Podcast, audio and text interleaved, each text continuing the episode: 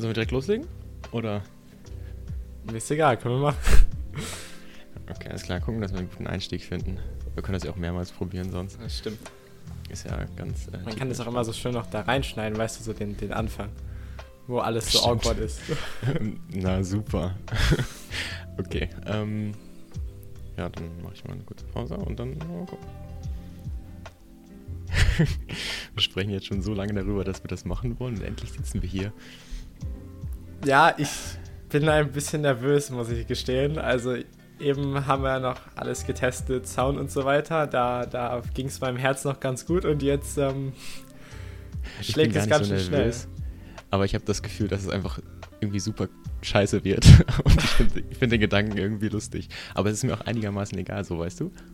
Ja, I mean, die Idee ist ja entstanden vor, ich glaube, einem Jahr oder so, weil Oh, wir einfach sprechen immer, da schon. So lange sprechen wir da schon drüber. Das, das stimmt. Ja, einfach weil wir so oft ähm, sprechen, beziehungsweise wenn wir sprechen, einfach vier Stunden über Gott und die Welt labern und dann haben wir gesagt, hm, irgendwie sollten wir das doch mal aufnehmen, oder? Dann ist es nicht ganz so, wie sagt man das, so wasted. Ja, und vor allem, ich, ich, ich habe auch gar nicht das Gefühl, dass ich das für, für irgendwen mache oder weil ich unbedingt das Gefühl habe, dass ich meine Gedanken da rausbringen möchte, sondern einfach aus, aus persönlichen, egoistischen Gründen, weil ich Lust drauf habe. So. Und das ist, das ist irgendwie ein gutes Gefühl, damit da reinzugehen, weil da habe ich gar keine Erwartung an mich selber.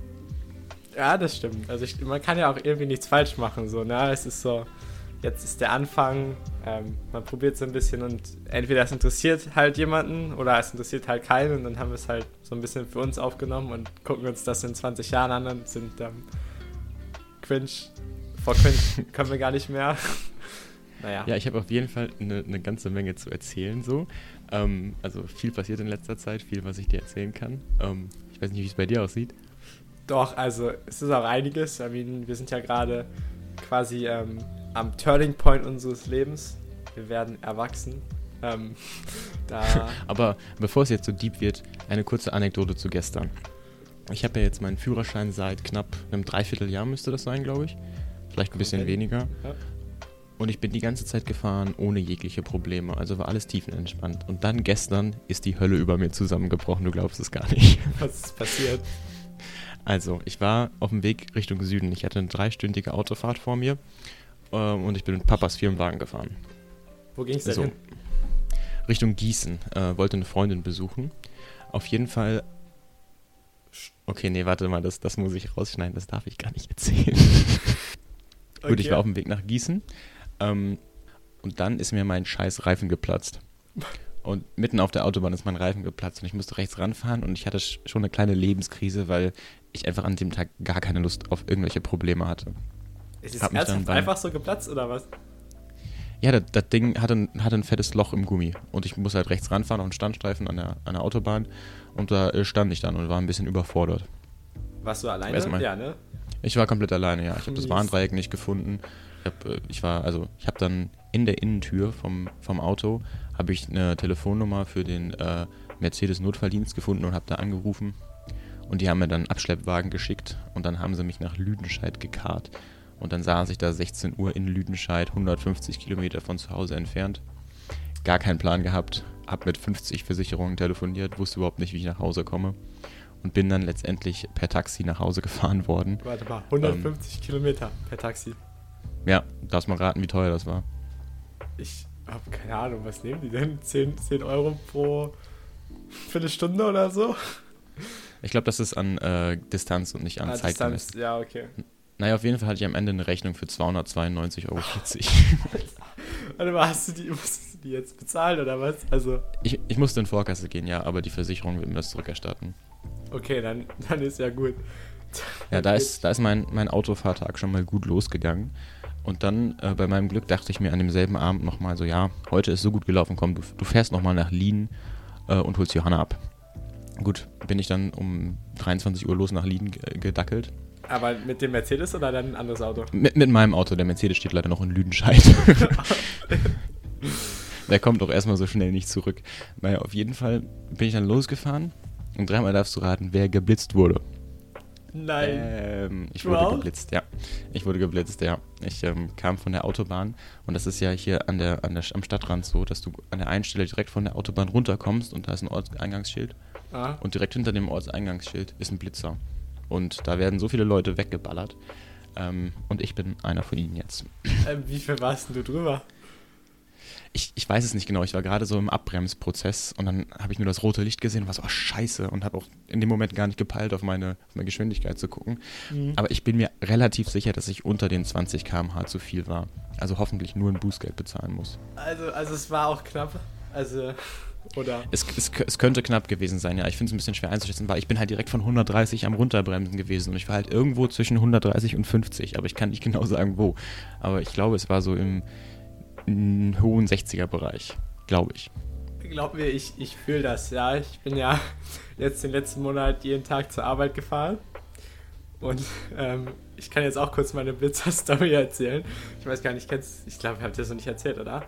Ähm, Ist irgendwas mit der Autobahn erzählt, glaube ich. Ja, ja, jedenfalls, ähm, also ich dann immer zur SAP runtergefahren, mit den, äh, mit den vier Leuten vollgemacht, damit man sich die Spritkosten teilen kann, die ja mittlerweile auch enorm hoch sind. Anyway, ähm, ich war also jeden Morgen runter, immer die gleiche Strecke, beziehungsweise ja, mal Bundesstraße, mal Autobahn. Und an diesem einen Tag schlägt mir dann Apple Maps vor, über die A6 zu fahren. Na? Und ähm, ich fahre dann auf die A6 und ich, es wird dreispurig. Ich unterhalte mich ne, in Gedanken, so wie man das halt morgens kennt. Ne? Ich war, jetzt nicht so 100% aufmerksam. Und ich sehe nur so dreispurig, habe kein Schild gesehen, dachte mir, ja komm, ist bestimmt unbegrenzt. Ne? Gebe also Gas, 150, glaube ich, war ich. Ähm, neben mir auch einer Gas gegeben und dann ähm, sehe ich so ein rotes Licht und ich, ich habe ja, weißt du, ich, hab, ich wurde ja noch nie geblitzt. Ich hatte überhaupt gar keine Ahnung, was das ist und ich war so, hä, Hm. warum, warum blendet das? Ist das jetzt die Sonne? ähm, Ja, und dann guckt, hm, ja? Ich habe auch oft, äh, früher habe ich halt immer manchmal gedacht, wenn irgendwie so ein Scheinwerfer oder so in meinem Rückspiegel geblinkt hat oder so, dachte ich so, scheiße, wurdest du jetzt geblitzt? Aber wenn du geblitzt wirst, dann weißt du, dass du geblitzt wurdest. Ja, also so ja. war es bei mir zumindest. Ich weiß nicht, bei mir war es halt hell. Es war schwierig zu erkennen, aber ich habe halt in den Rückspiegel geguckt und habe dieses, diese hässlichen Anhänger dann da gesehen. Und in meinem Hm. Kopf, ich ähm, komplett Panik geschoben, ne? weil Probezeit und Blitzen ist nicht so gut.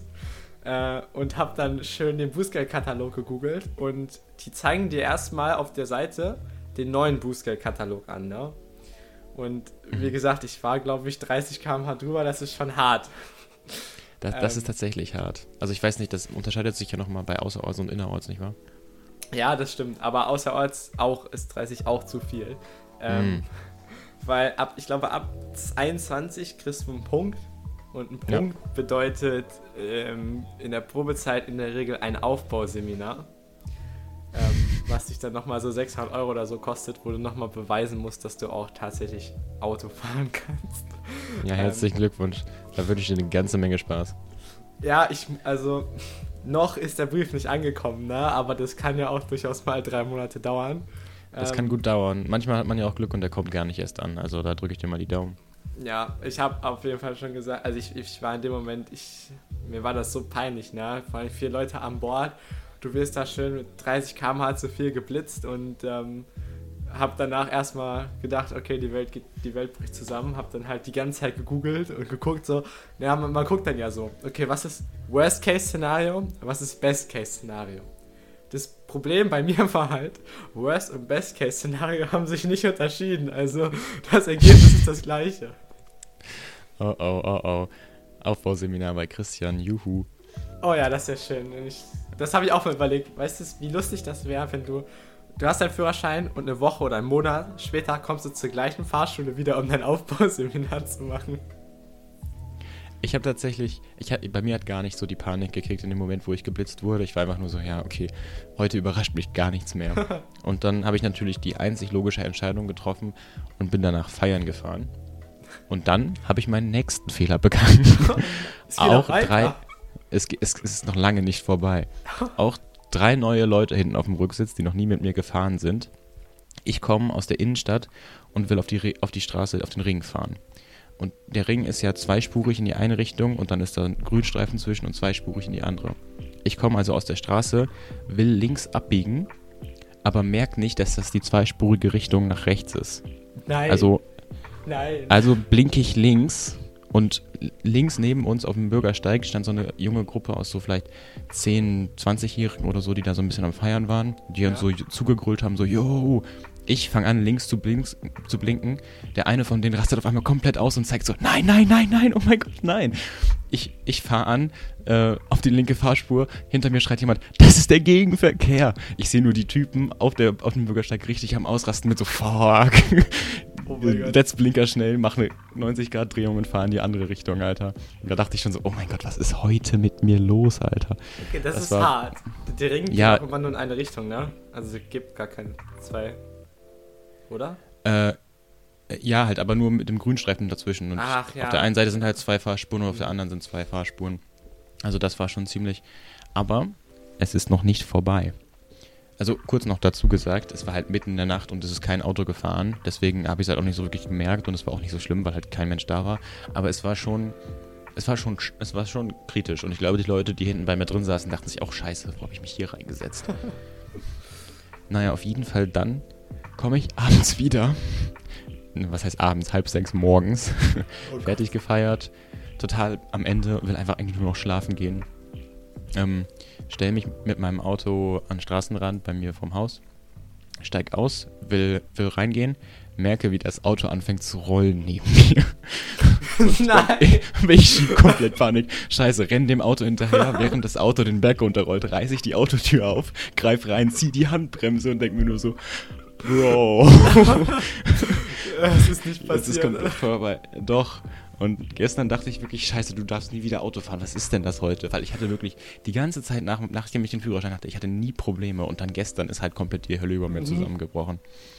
Oh, ey, gestern, ne? Boah. Ja. Das, das war mein gestriger Tag bezüglich Autofahren. Keine, keine gute Zeit gewesen. Ja, Autofahren ist auch so eine Sache, ne? Man wird da ja von heute auf morgen einfach mit, wie sagt man das? Also es ist natürlich auf der einen Seite richtig geil, ein gutes Freiheitsgefühl, wenn du überall hinfahren kannst, wo du willst, wann du willst. Aber auf der anderen Seite ist das ja auch so ein Batzen Verantwortung, der dir von heute auf morgen übertragen wird, wenn du in den Straßenverkehr fährst. Ja, das Cool. Ding ist halt auch, solange alles gut geht, merkst du nicht, welche Risiken du eingehst, weil es geht ja alles gut. Aber in dem Moment, wo es nicht mehr gut geht, ist es eigentlich zu spät, um, diesen, um diese Lektion zu lernen, welche Risiken du nicht eingehen solltest. Also wenn du meinetwegen jeden Tag 10 Minuten Auto fährst und immer wieder aufs Handy schaust und es passiert nie was, dann gewöhnst du dich daran, dass du das machen kannst, weil du Mhm. das Risiko nie kennenlernst. Aber in dem Moment, wo du das Risiko kennenlernst, ist es meistens leider schon zu spät.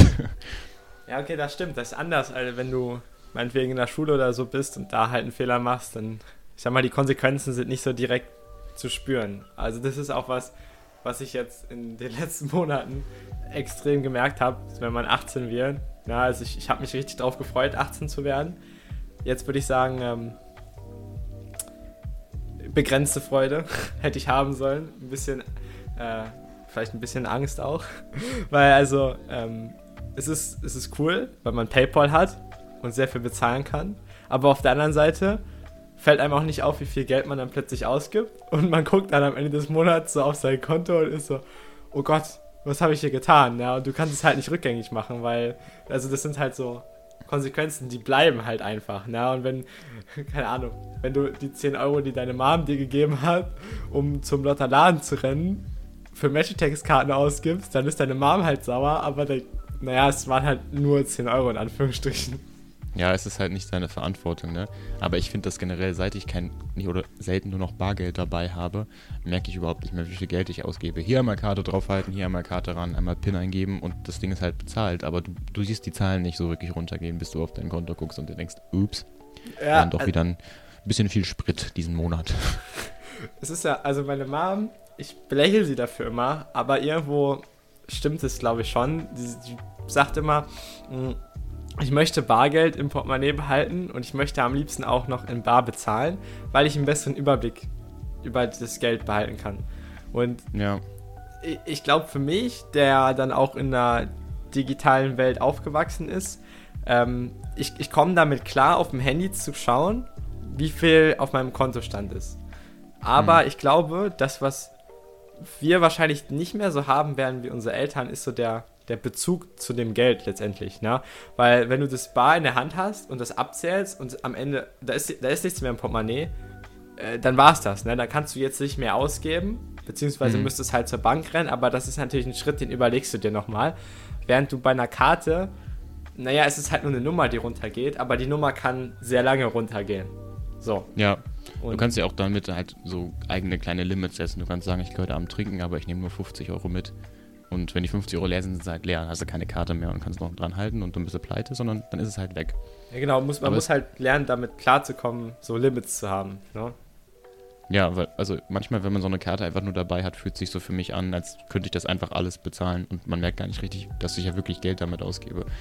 Aber es gibt ja sogar viele europäische Initiativen, die für die komplette Abschaffung des Bargelds sind. Das ist ja momentan ähm, sogar relativ im hoch, äh, hoch im Kurs diskutiert. Ja, also ich persönlich, ich weiß nicht, wie ich dazu stehen soll. Ne? Also ich glaube, ich bin ähm, in vielen Aspekten, was so Technologie und sowas angeht, ähm, würde ich sagen, finde ich Neuerungen immer gut. Und ich war ja auch in Kanada und ich habe gesehen, wie es bargeldlos gehen kann. Ähm, also ich finde, es macht vieles einfacher, wenn ich zum Beispiel, ich habe ja jetzt quasi ähm, Mobile Pay eingerichtet, das heißt, ich bezahle mit meinem Handy, weil ich nicht mal mehr mein Portemonnaie mitnehmen muss. Na, das ist leichter, also ein Portemonnaie ist schon nervig manchmal in der Hosentasche zu haben. Ich glaube, für, für, für, Frauen ist es meistens noch schlimmer, weil die ja gar keine Hosentaschen haben und dann noch eine Tasche mitnehmen müssen oder so. ähm, aber mh, hm, in Kanada war es halt cool, weil die Infrastruktur war schon da. Ja, also das heißt, selbst an einem äh, Süßigkeitenautomaten oder Cola-Automaten, wie auch immer, konntest du einfach mit deiner, ähm, ich glaube, da sind es halt Kreditkarten, die haben dieses EC-Kartenmodell nicht. Ähm, wozu ich sagen muss, dass ich das EC-Kartenmodell in Europa echt cool finde, weil du nicht überziehen kannst. Ne? Geht halt einfach nicht und finde ich gut. Oder sagen wir mal, auf den, ich glaube, auf den Kinderkonten ist es so, auf den e erweiterten EC-Konten, ich habe mich noch nicht so damit beschäftigt, aber ja. Anyway, ähm, du kannst halt damit einfach deine Cola, du gehst zum Automaten, hast halt deine Kreditkarte, hältst sie dran. Und du hast nicht dieses Klimpergeld, was rumfliegt. Weil das mhm. ist das, was ich nervig finde. Und die haben in den in Canadian Dollar haben die ähm, keine 1 Cent, keine 2 Cent. Ich glaube, die haben nicht mal 5 Cent, sondern nur, nur quasi 10 Cent. Das ist die, die kleinste Einheit, die die haben und der Rest wird halt gerundet.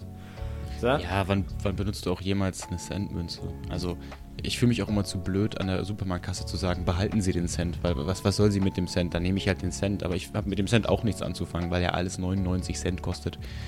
Das finde ich auch ein bisschen. Aber zu der, zu der Bargeldsache finde ich auch, also ich, ich, sehe jetzt auch noch keinen dringenden Grund, warum man absolut auf Bargeld verzichten sollte. Also ich finde das Hybridmodell, wie es jetzt ist, eigentlich ganz vernünftig. Klar, in Deutschland wäre es schon schön, wenn wir noch ein paar mehr Optionen hätten, auch mit Karte zu zahlen. Aber Bargeld hat auf jeden Fall, finde ich, in unserer Gesellschaft noch seinen Platz. Wenn du dir allein mal überlegst, wenn die wenn die Bettler dann am Straßenrand hocken, schreiben die ihr PayPal-Konto dann darauf und sagen sie, überweisen Sie mir bitte, ich, ich brauche Geld oder wie soll das funktionieren? Also, das ja, finde ich ein bisschen absurd. Ja, da habe ich, hab ich noch gar nicht drüber nachgedacht. Ne? Wie, wie, machen die das dann? Aber da ist ja schon wieder das Problem, ne? die haben ja gar kein Handy dann. Wie soll die das denn? Also, die haben kein Handy, kein Internetkonto wenn sie obdachlos ja. sind, nehme ich mal an. Wie sollen sie denn dann an das Geld kommen? So. Ja, mittlerweile ohne Handy bist du halt teilweise wirklich aufgeschmissen. Also in, in meiner ersten Woche haben wir eine Kneipentour gemacht und da war der äh, physische Impfausweis war nicht erlaubt. Du brauchtest deinen Impfausweis digital. Also du hast mittlerweile für bestimmte Sachen schon fast eine Pflicht, ein Handy zu haben und es ist ja so viel jetzt mittlerweile auf dem Handy gespeichert. Also das ist schon, ähm, das ist schon ziemlich krass.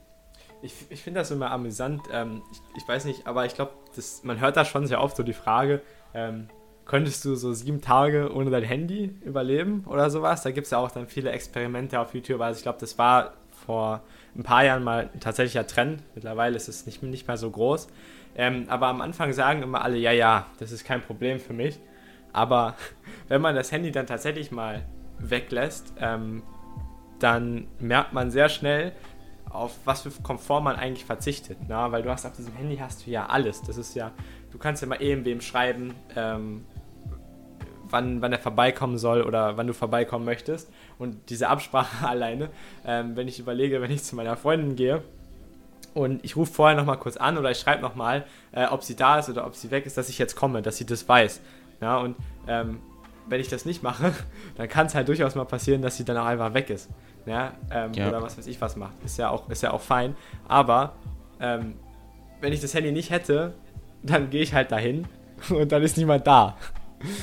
Also ja, das ist, ist halt durchaus mal passiert und ich war so, mh, mm, okay. Ja, ich habe das Gefühl, dadurch verlieren wir aber auch so ein bisschen was. Also klar, ein Plus kommt nie ohne ein Minus, aber ich habe manchmal das Gefühl, dass halt so, so bestimmte Sachen so ein bisschen verloren gehen. Auch so diese kleinen Sachen, die den Alltag so besonders machen. So, so einen Treffpunkt ausmachen und sich dann da treffen, ohne dann halt nochmal digital die ganze Zeit zu schreiben, wo bist du jetzt, wo bist du hier, sondern einfach wirklich den Moment so in seiner Komplikation mit sich zu erleben.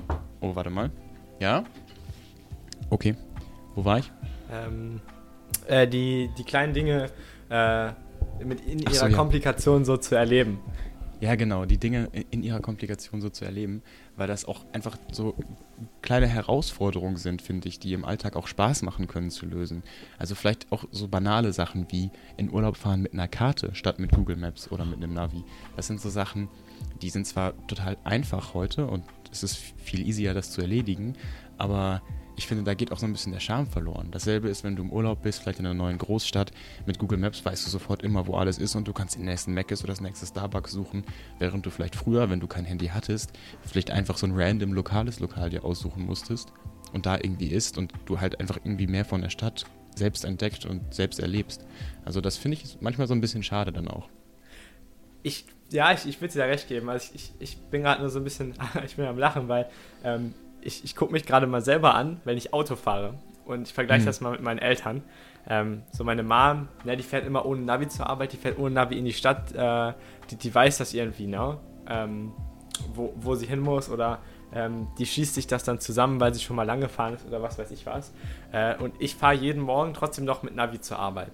Ähm, das hat natürlich jetzt bei mir verschiedene Gründe, ähm, weil es gibt halt drei Wege, die ich fahren kann und je nachdem, wie viel Stau da ist, weil da ist auch gerade eine Baustelle, ähm, ist es halt schon convenient zu sagen, okay, ich gucke mir jeden Morgen an, wo ich lang fahre.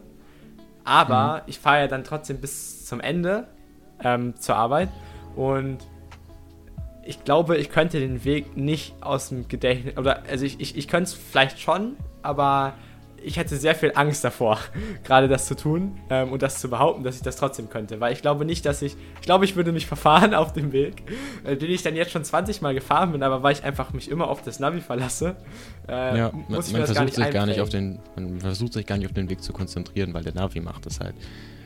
Ne? Ja, genau. Also, das wurde halt dann lustig, ähm, als das Navi, ich war gestern im Kino in Mannheim, ähm, und da ist so eine Straße gewesen, wo man äh, quasi, also das Navi hat gesagt, man muss links abbiegen in 90 Metern. Aber da war dann halt so eine Straße, die rechts und links ging und man musste quasi erst rechts an der, an der Brücke vorbeifahren und dann links abbiegen. Aber das hat das Navi nicht gesagt. Ich also mhm. in meiner Naivität halt links gefahren über die Brücke. Na, und voila, schwupps, ich lande auf der anderen Seite des Rheins und bin einfach 15 Minuten, also muss 15 Minuten da irgendwie rumgucken, um wieder zurückzukommen. So. Ja, sowas ist mir auch schon so oft passiert.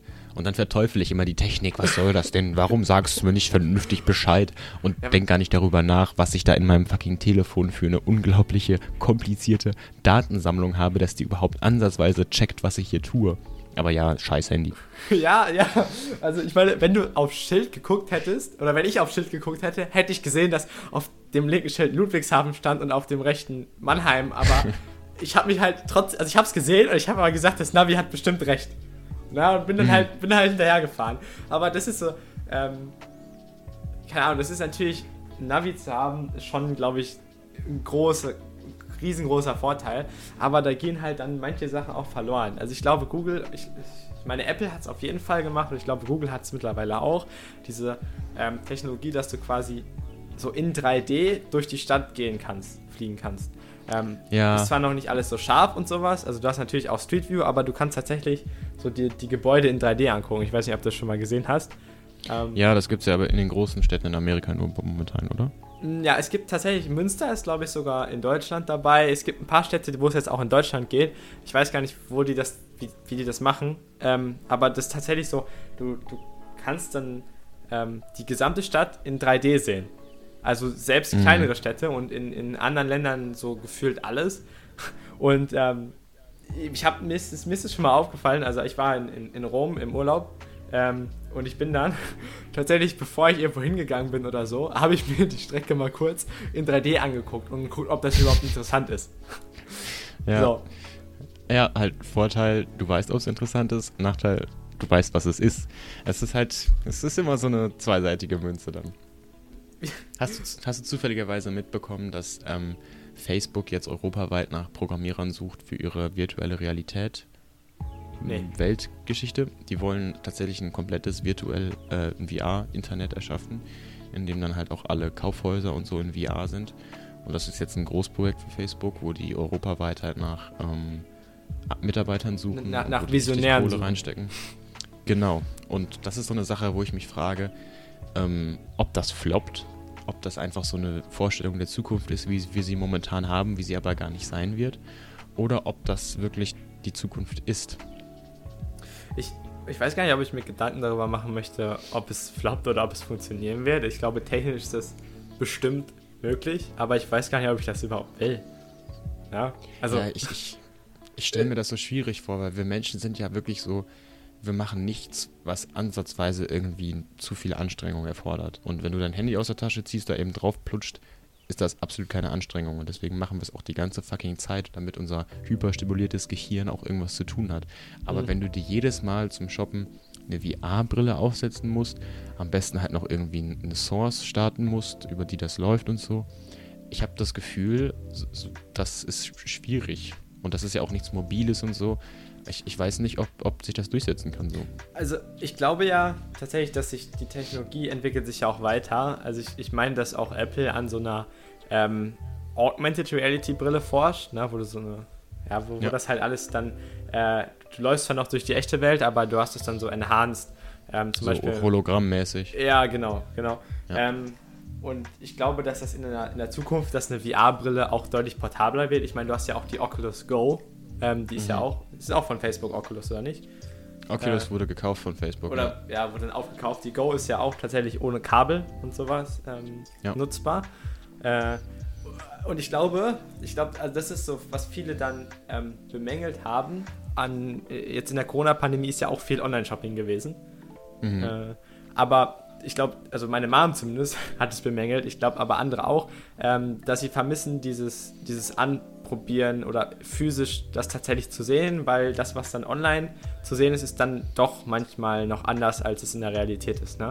Ähm, und ich glaube, dass wenn man, also ich sag mal, dass so ein, eine Virtual Reality das durchaus ähm, diesen Punkt negieren würde und dass mehr Menschen dann, also weil Online-Shopping boomt ja enorm im Moment. Nicht nur durch die Pandemie, sondern auch, weil es ist halt einfach mega convenient mal kurz online zu gehen und ähm, drei Tage später sind die zehn Sachen, die du bestellt hast, da. Und wenn sie nicht passen, dann schickst du sie halt zurück und äh, dir ist dann halt gerade einfach mal egal, ob die weggeschmissen werden oder ob die tatsächlich noch weiter ähm, gereicht werden. Das ist ja dann auch nochmal so eine, so, so eine Sache des Online-Shoppings. Aber ich, ich, um zurückzukommen zu meinem Punkt, ich glaube, wenn es möglich ist, die Sachen auch noch anzuprobieren, ähm, sei es nur in dieser, in der, dieser virtuellen Welt, aber wenn sie tatsächlich eine gute Abbildung der Realität ist, was ja dann auch die, ich sag mal, die Intention von Facebook ist, glaube ich, dass es tatsächlich viele Leute machen werden. Also ähm, ich glaube, wir können uns mhm. das gar nicht so vorstellen, aber so viele Menschen kaufen ja jetzt schon online und wenn du dann auch noch die Möglichkeit hast, deine Klamotten online anzuprobieren, gibt es für dich überhaupt gar keinen Grund mehr, in so einen herkömmlichen Shoppingladen zu gehen. In der, in der ja, Innenstadt ich, oder so. Ich sehe uns schon mit Mitte 80, wie wir dann da vor unseren Enkeln sitzen. Hier, kannst du mir mal hier eine Hose kaufen? Ich verstehe den ganzen VR-Krams nicht. Aber ja, es ist schon, es ist schon so ein bisschen schade auch. Also bei der ganzen Ethik, die man auch hinter dem Geschäftsmodell von Amazon bemängeln kann, ja. finde ich auch auf einer rein persönlichen Ebene ähm, ist manchmal einfach viel schöner, mir diesen extra Schritt zu nehmen und die Dinge wirklich selber zu machen, auch wenn es halt nicht so convenient ist, wie jetzt einfach auf Amazon zu gehen und das zu bestellen. Manchmal nehme ich mir einfach den extra Aufwand und vielleicht auch noch den extra Sprit und nehme das alles in Kauf, nur um halt dieses, dieses Gefühl des Kaufens und des selber rausgehen und des selber machen nochmal zu erleben, weil wir haben alles mittlerweile in Convenient vorhanden. Wir können unser Essen innerhalb von zwei Minuten in, in, in die Mikrowelle ballern und wir haben was zu fressen. Wir können alles innerhalb von zwei Sekunden machen. Alles ist darauf gepolt, dass es so convenient und schnell wie möglich geht. Aber ich habe das Gefühl, wenn wir uns für diese Dinge, für diese kleinen Momente oder nicht nur Momente, sondern auch Aktivitäten, die man im Tag hat, die auch eine eigene Herausforderung sind, wie ich es vorhin schon meinte mit dem, mit dem Google Maps und so.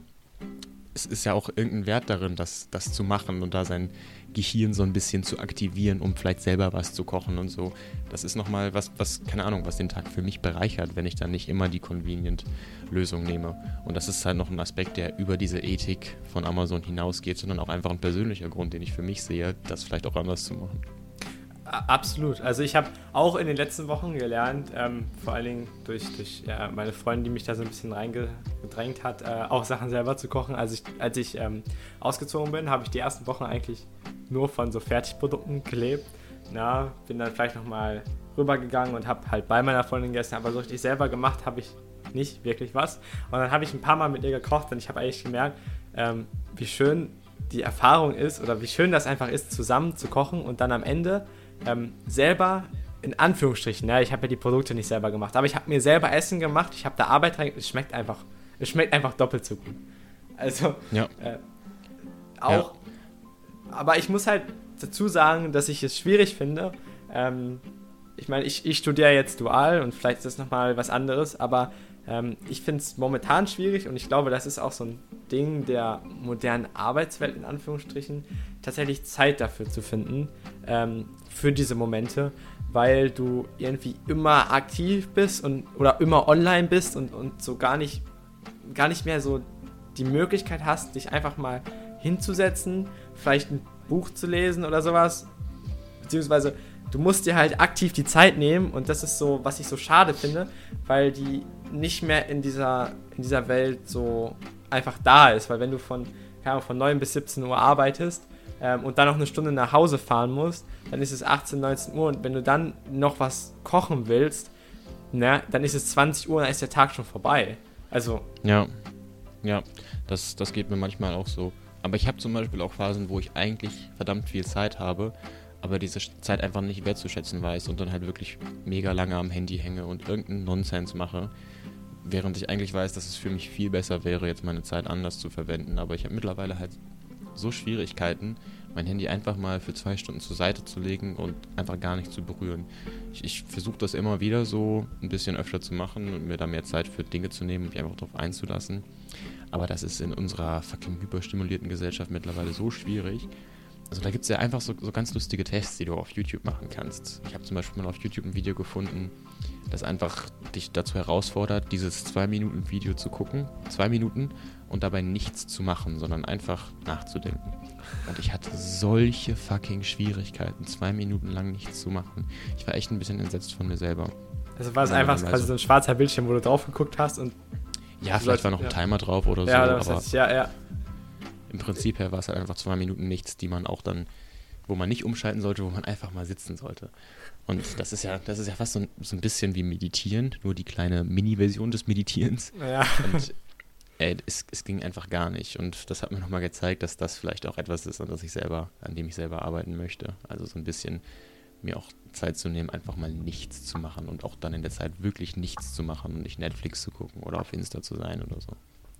Ich, ich finde es nur dann, also ähm, ich stimme dir da voll zu und ich habe das tatsächlich auch mal probiert in letzter Zeit, aber in, in meinem Kopf ist es dann schwierig auszublenden, was ich alles gerade eigentlich machen müsste oder sollte oder oder was noch irgendwie ansteht, ähm, weil es einfach sehr viel ist. So, es, es gibt auch viele Angebote oder, ähm, keine Ahnung, deine Freunde gucken irgendwas auf Netflix und du bist äh, voll hinterher in der Serie und dann fühlt man sich irgendwie so, so ein bisschen Pressure dazu, da hinterher zu kommen.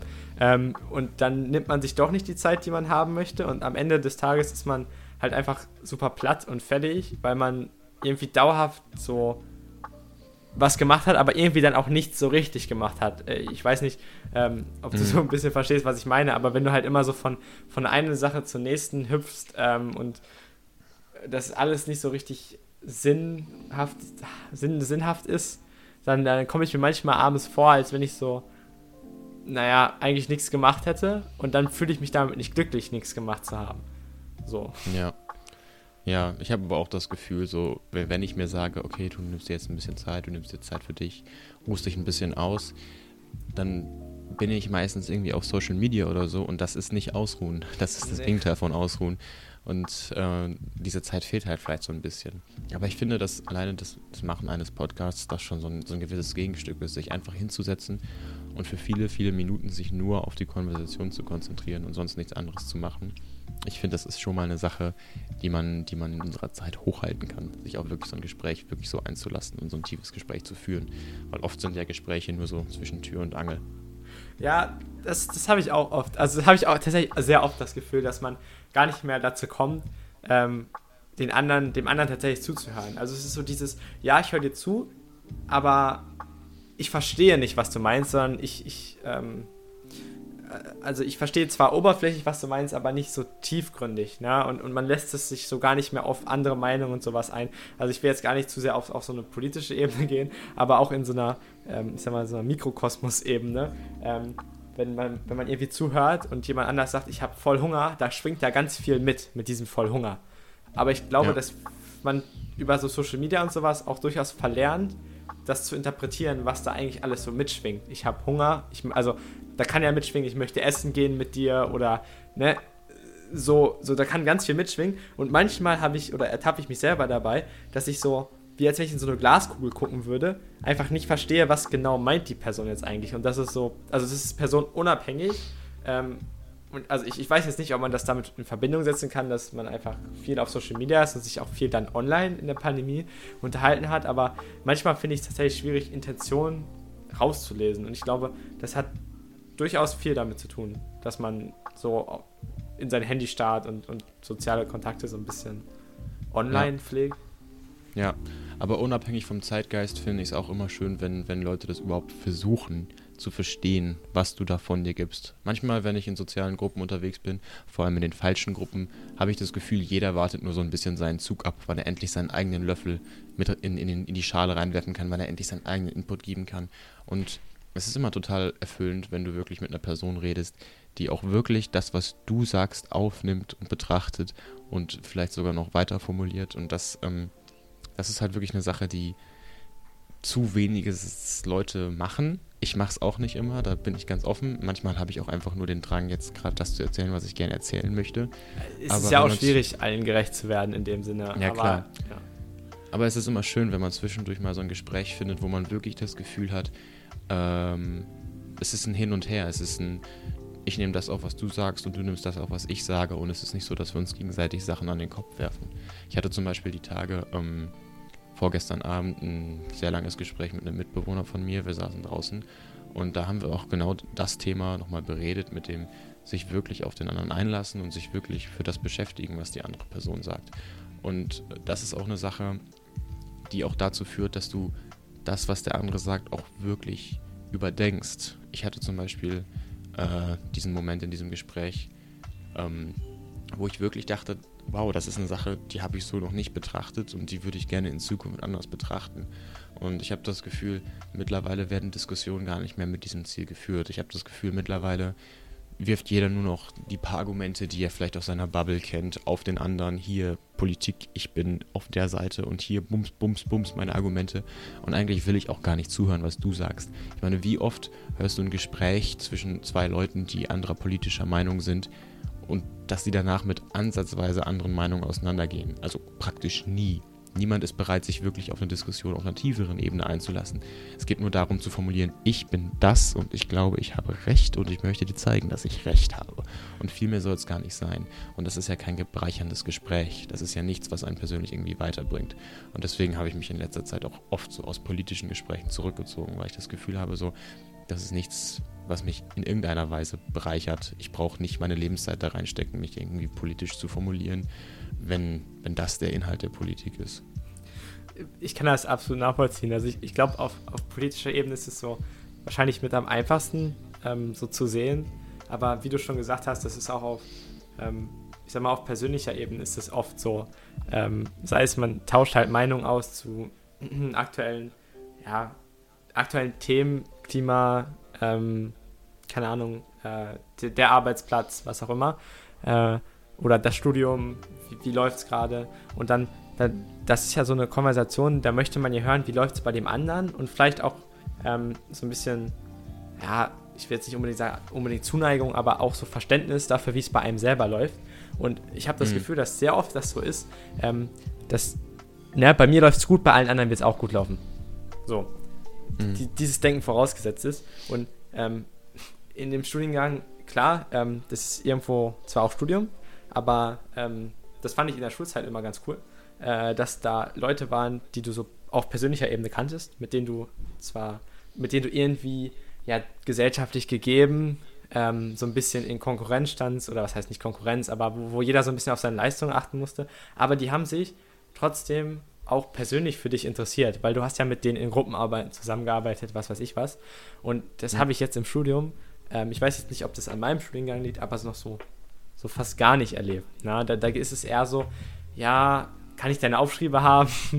ähm, wie hast ja, du das? Aber ich kann, ja ich kann mir auch vorstellen, dass das einfach eine Sache ist, die so ein bisschen Zeit braucht. Wenn du Leute seit Jahren kennst, dann dann ist das einfach eine ganz andere Interaktion. Dann hast du auch gar nicht mehr dieses Gefühl, so, oh, das ist eine Person, die kenne ich noch nicht so gut, ich muss einen guten Eindruck irgendwie hinterlassen oder so und ich muss gucken, dass die Person mich mag, sondern wenn du, wenn du jemanden seit Jahren kennst, so wie ich dich zum Beispiel, dann muss ich mir nicht mehr über alles, was ich in deiner Gegenwart sage oder denke oder von mir gebe oder mhm. was ich von mir auch Privates erzähle, muss ich mir nicht Gedanken machen, oh, wie denkt der unbedingt darüber, weil du kennst mich schon so lange, diese Kleinigkeit, die ich dir jetzt noch erzähle, wird jetzt nicht dein Bild komplett auf den Kopf stellen und ich kann auch dem vertrauen, dass wir danach noch genauso genauso gut klarkommen, weil das einfach nur ein Tropfen auf dem heißen Stein ist. Und manchmal ist es vielleicht einfach die Masse an gemeinsamer Zeit, die man verbracht hat, die dann diese Sicherheit in, die, in das ja. Miteinander kommt, bringt.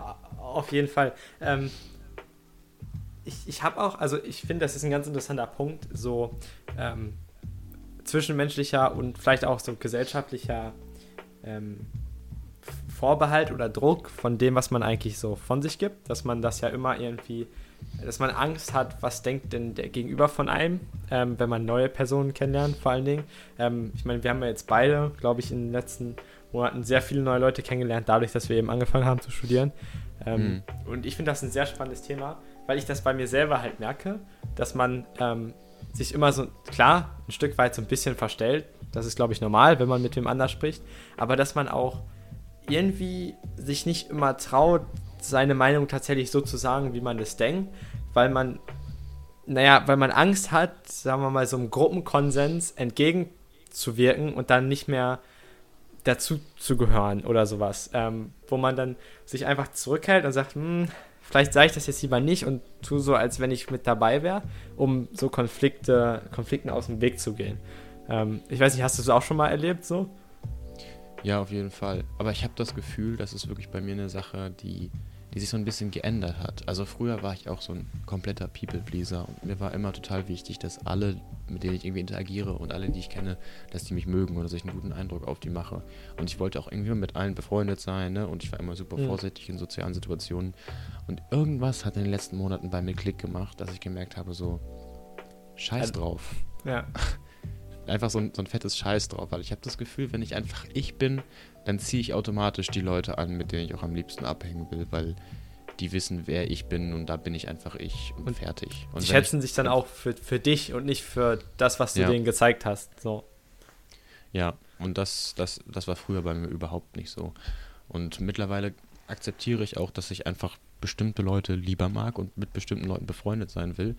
Und wenn ich mit jemandem nicht befreundet sein will, dann, dann zeige ich das mittlerweile auch. Früher war es ja so, mhm dass ich mit Gott und der Welt befreundet war, weil die Person mit mir befreundet sein wollte. Aber mittlerweile sage ich so, ich suche mir meine eigenen Freunde auch selber aus, weil das sind Leute, mit denen ich Zeit verbringen will und das sind Leute, die mich vielleicht auch persönlich weiterbringen mit ihrem Input.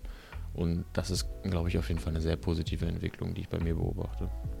Also ich finde das cool, dass das bei dir passiert.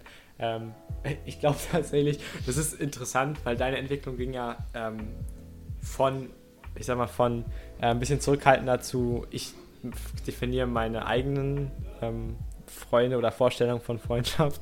Und ich glaube, mhm. bei mir macht es gerade so ein bisschen so einen andersrum Weg. Und ich weiß gar nicht wieso. Also ich glaube nicht extrem, aber ich, ich ertappe mich halt doch öfter mal, ähm, dann einfach nicht meine Meinung zu sagen, weil irgendwo ist es halt auch einfacher, aber ich meine, gut, ich, ich studiere halt mit, in Anführungsstrichen, nur neun anderen Leuten. Na, und mit denen muss ich noch drei Jahre studieren. Wenn ich mich mit denen am Anfang versaue, dann ist das durchaus schwierig. Ähm, aber nichtsdestotrotz habe ich, ertappe ich mich dabei, wie ich faul werde und einfach äh, den einfachen Ausweg nehme und sage, okay, ich stimme da jetzt zu, weil ich dann, mhm. na, weil ich dann nicht nochmal erklären muss, was meine Meinung ist oder, oder was weiß ich was und, und halte mich da raus und mh, mm, ich weiß nicht, äh, wie dir das so auffällt, aber ich habe das Gefühl, das ist was, was gesamtgesellschaftlich so ist. Also das, ähm, natürlich gibt es da sehr viele Ausnahmen, aber ich habe, wenn ich so um mich rumgucke, glaube ich, dass das bei vielen Menschen so ist, dass viele tatsächlich so sind, ähm, dass sie ihre eigenen Interessen und Meinungen nicht so gerne preisgeben. Nicht in der Form, in der sie es vielleicht tun würden, wenn es ihr bester Freund wäre. Ja, und ich habe auch das Gefühl, dass es mittlerweile viel damit zusammenhängt, dass gewisse Ansichten einfach gesellschaftlich total verpönt sind. Also ich habe das Gefühl zum Beispiel so eine, so eine Organisation wie Fridays for Future, wo ich auch gar nichts gegen sagen will. Ich finde das völlig vernünftig, dass die Leute sich da anschließen und das machen. Aber das ist halt eine Sache, die ich zumindest das Gefühl habe, gesamtgesellschaftlich relativ positiv betrachtet wird. Und ja. ich auch das Gefühl habe, dass viele Leute sagen, so ja, Fridays for Future, wenn du dabei bist, setzt du dich für eine gute Sache ein, für den Klimaschutz. Aber klar, also ich habe auch wird auch ein bisschen Leuten, belächelt, ne, muss man dazu sagen. Also ja, so also ich habe auch schon viel mit Leuten geredet, die sagen, oh, ich habe auch schon ganz andere Sachen gehört. Aber ich habe das Gefühl, es fällt vielen Leuten halt relativ leicht, so stolz zu sagen, so ja, ich bin bei Fridays for Future und das ist eine Sache, für die ich mich einsetze, weil sie da auch Backup haben, weil sie da Leute haben, die sagen, das machst du gut, das ist eine gute mhm. Sache, für die du dich einsetzt.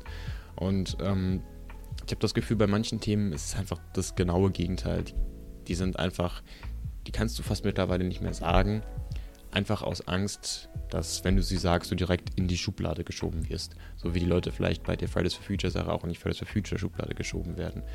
Aber du kannst halt Dinge einfach irgendwie nicht mehr offen diskutieren, habe ich manchmal das Gefühl, und das ist sehr schade.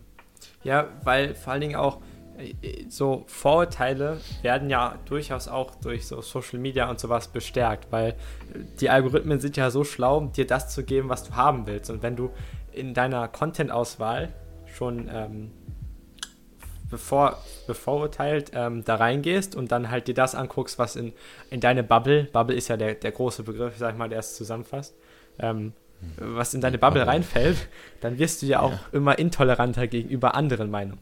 So. Ja. Und, und ich ja, habe schon das, das Gefühl, dass das durch Social Media verstärkt wird, muss ich sagen. Ich habe manchmal fast das Gefühl, dass das am allerstärksten in der Ü40-Generation passiert, weil die Leute nicht so aware sind, was passiert, wenn sie auf Social Media so abhängen. Weil ich habe das Gefühl, unter den Jugendlichen besteht immer noch ein gewisser Grad an Austausch. Man kriegt immer noch so ein bisschen was von beiden Seiten mit. Mhm. Aber ich merke bei vielen älteren Leuten, die, das, die vielleicht nicht mehr ganz so viele soziale Kontakte haben, weil sie mitten im Leben stehen und Job und bla und bla, dass die in dieser Bubble viel, viel, viel mehr versinken. Und du siehst das ja auch jetzt mit den mit den hohen Quoten an Impfverweigerern und so. Die sind da ja alle. Ich, ich kann mir nicht vorstellen, dass das in einer Welt, ähm, wo es diese Bubbles nicht gäbe, so extrem wäre wie momentan. Also das ist ja auch so ein Punkt, wo ich immer gesagt, ich verstehe diese äh, Corona-Leugner-Gruppen nicht, wo dann so äh, ich sag mal so, Nachrichten rumgehen wie, alle, die geimpft wurden, sind im September tot oder sowas. Und das kriegt dann 3000 Likes und ich, frage mich, woher kommt das? Wie, wie geht das? Na, wie kann man, also, wie kann man so blind da hinterherlaufen? Ja, irgendwie, also ich glaube, die Leute haben einfach das Gefühl, irgendwie sich teilweise besonders fühlen zu müssen und als hätten sie es raus und der Rest ist blind. Also ich meine, ich, ich kann vieles davon nachvollziehen. Ich kann absolut nachvollziehen, wenn die Leute sagen, ich will vorsichtig sein, das ist ein neuer Impfstoff, blue, blue, blue, ne? Und ich mhm. habe auch ein großes Grad an Toleranz für jegliche Entscheidung. Aber ähm, man merkt mittlerweile schon ziemlich deutlich, welches Klientel sich da noch am meisten blenden lässt. Und mittlerweile ist wirklich ein Punkt erreicht, wo ich glaube, jeder sagen würde, die Impfung ist das absolut einzig Richtige und man sollte ja. sich eine Impfung gegen Corona holen. Und die Leute, die da jetzt noch gegen sind, sind halt entweder sehr tief in ihrer Bubble oder sehr verblendet. ja, ich muss, ich muss sagen, ähm, äh, mich erinnert das so ein bisschen an, wie sagt man das, den, äh, den, den, den Schulhof ähm, in Anführungsstrichen, wo du so deine Gruppen hast und ähm, mhm. äh, dieses, dieses, diese Gruppendynamik. Ne? Ich finde das ganz amüsant, weil das hat man in der, ich glaube, jeder kann sich so ein bisschen an seine Schulzeit erinnern und da, da gab es so diese Gruppen und man, man wollte unbedingt irgendwo dazugehören, vor allen Dingen je jünger man ist. Ähm, und da sagen oft dann doch Leute einem, hier, pass mal auf, ähm, ich glaube, also, oder was heißt hier, pass mal auf, guck mal hier, du hast deine, deine eigenen Qualitäten, du musst dich nicht auf Kampf dieser Gruppe da ne, anschließen ähm, mhm. und da irgendwie wen mitärgern oder was weiß ich was. Und irgendwie erinnern mich so diese Social Media Bubbles ein bisschen daran, dieses Gefühl befriedigt zu bekommen, einer Gruppe anzugehören, nicht allein zu sein. Und das ist interessant, wie weit das dann tatsächlich gehen kann, ähm, mit was für unsinnigen Theorien und Aussagen oder sowas man sich dann verbindet, um Hauptsache da, dazugehören zu können. Ja, ist krass, wie, wie schwer die Leute ihre eigene Realität verdrehen, nur um, um sich angehörig zu fühlen, nur um nicht ja. alleine dazustehen. Ja, da ist die Psycho des Menschen mal wieder richtig gut aktiv. ja, das ist ja auch was, ich glaube, ähm, so Social Media, äh, das ist ja was, was nicht so für den Menschen, das ist ja auch so eine Sache, dass ich glaube auch psychologisch schon, schon nachge, ähm, nachgewiesen oder geprüft. Äh, der Mensch wurde ja vor, ich weiß jetzt nicht, okay, jetzt lüge ich, ich glaube vor, es ist schon Millionen Jahre, vielleicht habe ich auch nicht gut genug in der Schule aufgepasst. 2000 Jahre auf jeden nicht, Fall. Ne? dass es Millionen Jahre sind. nee, nicht Millionen, oh, schwierig.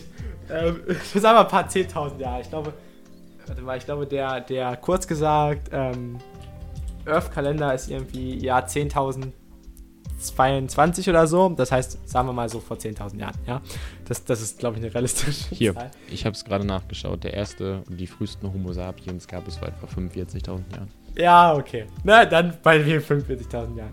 Da war ja, ich sag mal, da war ja an Social Media noch gar nicht zu denken, als die äh, da kamen. Und ähm, ich sag mal, dieses, diese Social Needs sind ja auch gut. Die sind ja auch ähm, bewusst da in, äh, in unseren Körpern, um ähm, zu überleben. Ne? Weil wenn man es zusammenschließt, so war es ja ganz am Anfang, ähm, hatte man einfach bessere Chancen zu überleben. Ist ja Natural äh, Selection, dabei ist das ja rausgekommen und auch so ähm, Fortpflanzung und was weiß ich was.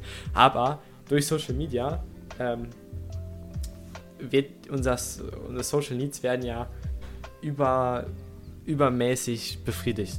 Ne? Durch den Like-Button ja. oder was weiß ich was.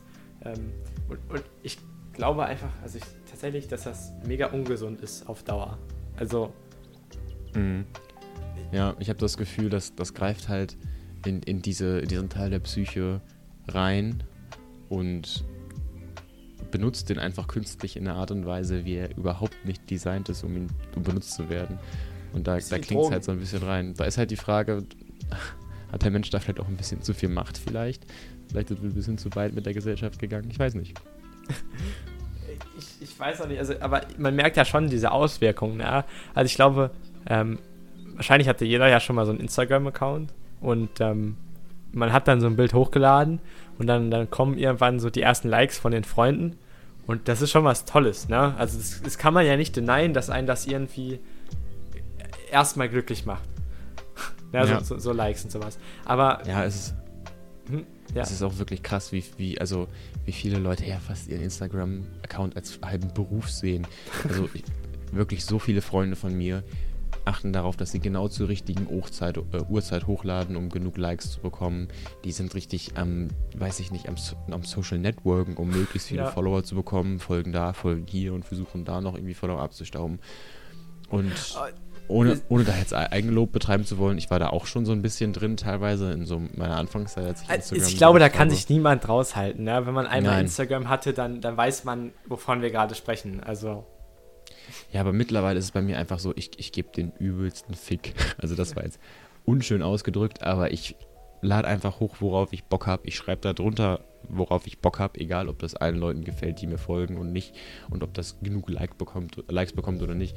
Aber für mich, ich dann Insta einfach als so eine gewisse Sache der, der Selbstdefinition und Selbst, Selbstdarstellung sehe. So, ich kann meine Insta-Page so gestalten, wie ich gerne mein Leben präsentieren würde. Und da ist es mir wirklich dann auch viel egal, ob der Großteil meiner Follower das cool findet oder nicht, sondern ich will damit einfach selber zufrieden sein. Und das ist halt auch so eine Entwicklung, die jetzt in letzter Zeit mit dem ganzen Krams. Also ich habe das Gefühl, ich entwickle mich momentan viel. Hört man vielleicht raus. Und, aber ich, ich freue mich sehr über diese positiven Entwicklungen, weil ich das Gefühl habe, dass ähm, geht in eine sehr gute Richtung und ich habe das auch nicht erwartet. Also wenn ich alleine darüber nachdenke, wie ich vor anderthalb Jahren im Club aussah, wie ich der Typ hinten in der Ecke war, der ja. seinen Fuß nicht bewegen wollte, am besten noch mit drei Liter Wodka intus, trotzdem nichts gebracht. Und heutzutage gehe ich in den Club komplett nüchtern und ich bin der Erste, der da versucht, irgendwen zu motivieren, um zu tanzen, während da alle nur hier auf ihren Füßen so ein bisschen wippen. Also das ist schon krass. Also ich finde, es ist auf jeden Fall nochmal genug Content für eine weitere Episode, wenn wir über unsere persönlichen Entwicklungen sprechen können. Deine ist auf jeden Fall deutlich spannender, muss ich gestehen. Ähm, es, ist schon, es ist schon lustig, das zu sehen und mit dabei zu sein. Ähm, ja, einfach, äh, so, also ich habe das Gefühl, ich habe vorher immer ein bisschen vergessen, dass Leben die Definition von Learning by Doing ist. Und ich war früher einfach ein Typ, ich habe keine Entscheidung getroffen, bis ich sie nicht perfekt durchdacht habe.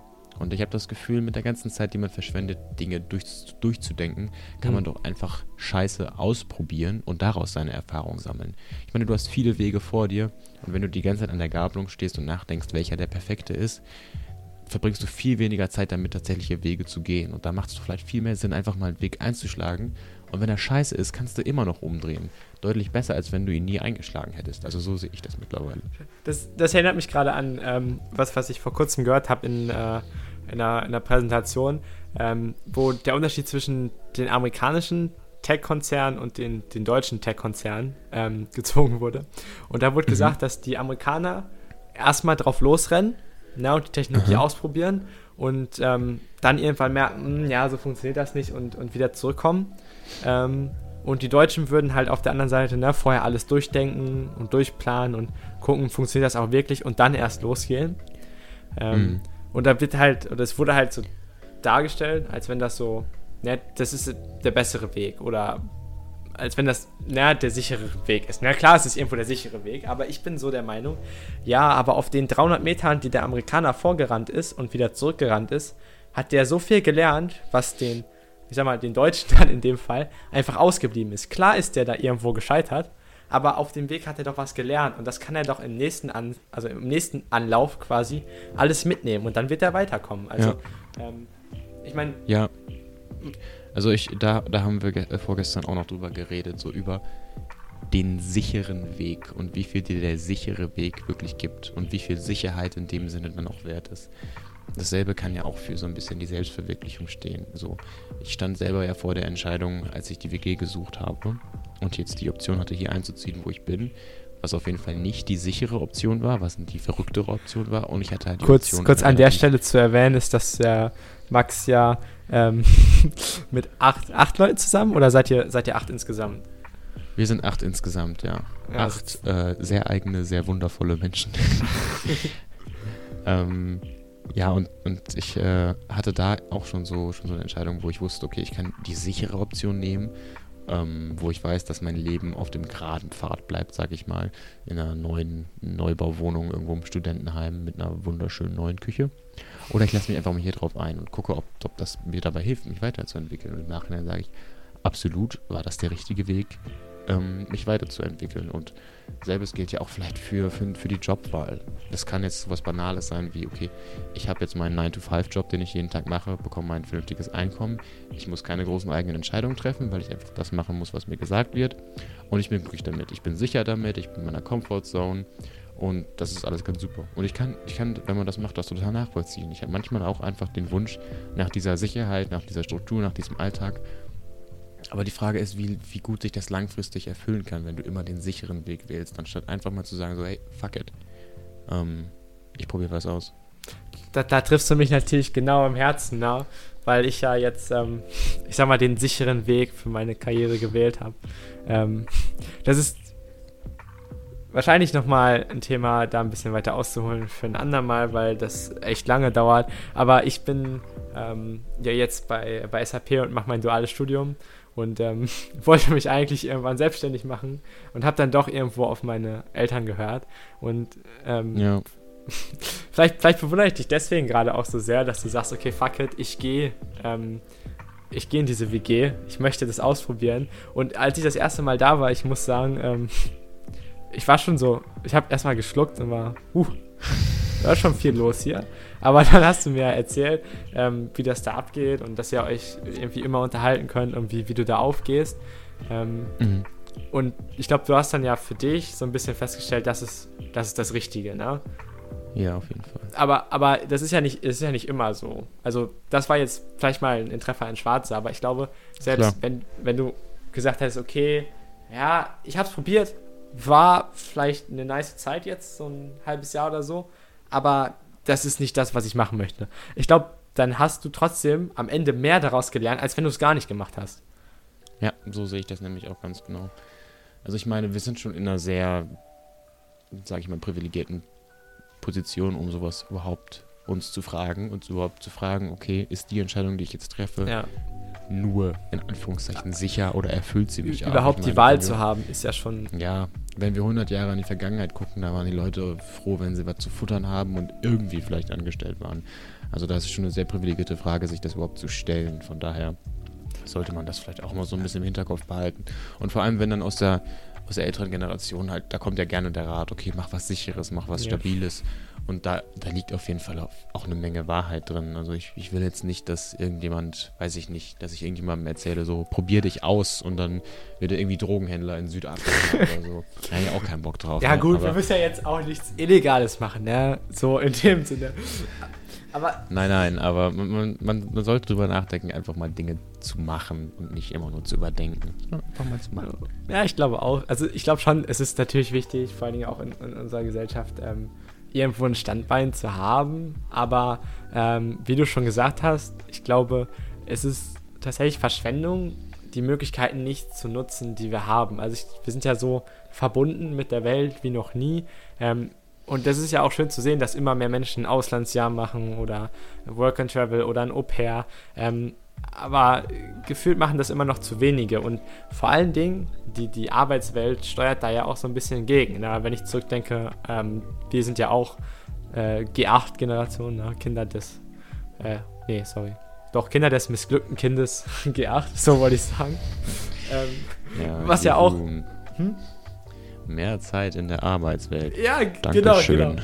Das, das, ist ja die Idee, so, so die Menschen so schnell wie möglich ans Arbeiten bekommen, na? Schnell hm. den 9-to-5-Job. Aber, mhm. also, ich glaube, viele fallen da so ein bisschen in, in die Falle, dann am Ende irgendwo zu landen, wo sie nicht, naja, wie sagt man das, wo sie nicht aufgehen, wo sie es machen, weil sie es machen müssen oder so.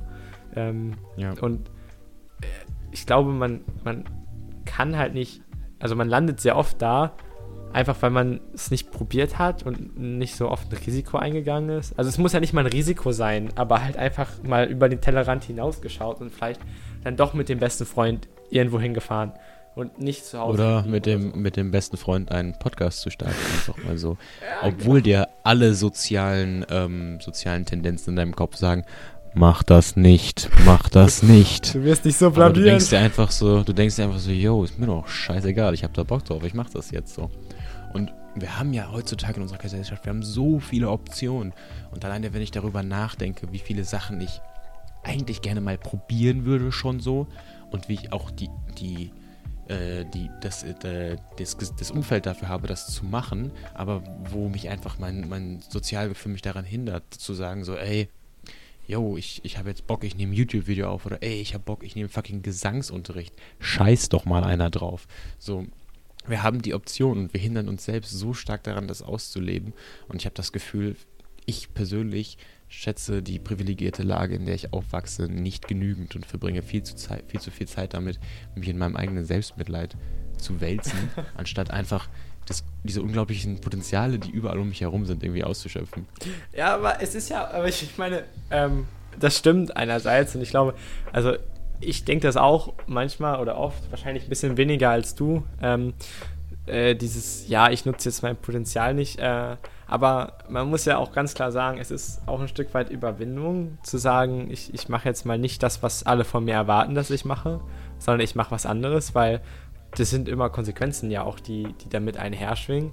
Und ich, ich sag mal, der, wir leben ja in einer Gesellschaft, die das nicht gerade befürwortet, dass man anders ist, dass man besonders ist. Das, das dauert immer sehr lange, bis das tatsächlich akzeptiert wird. Ne?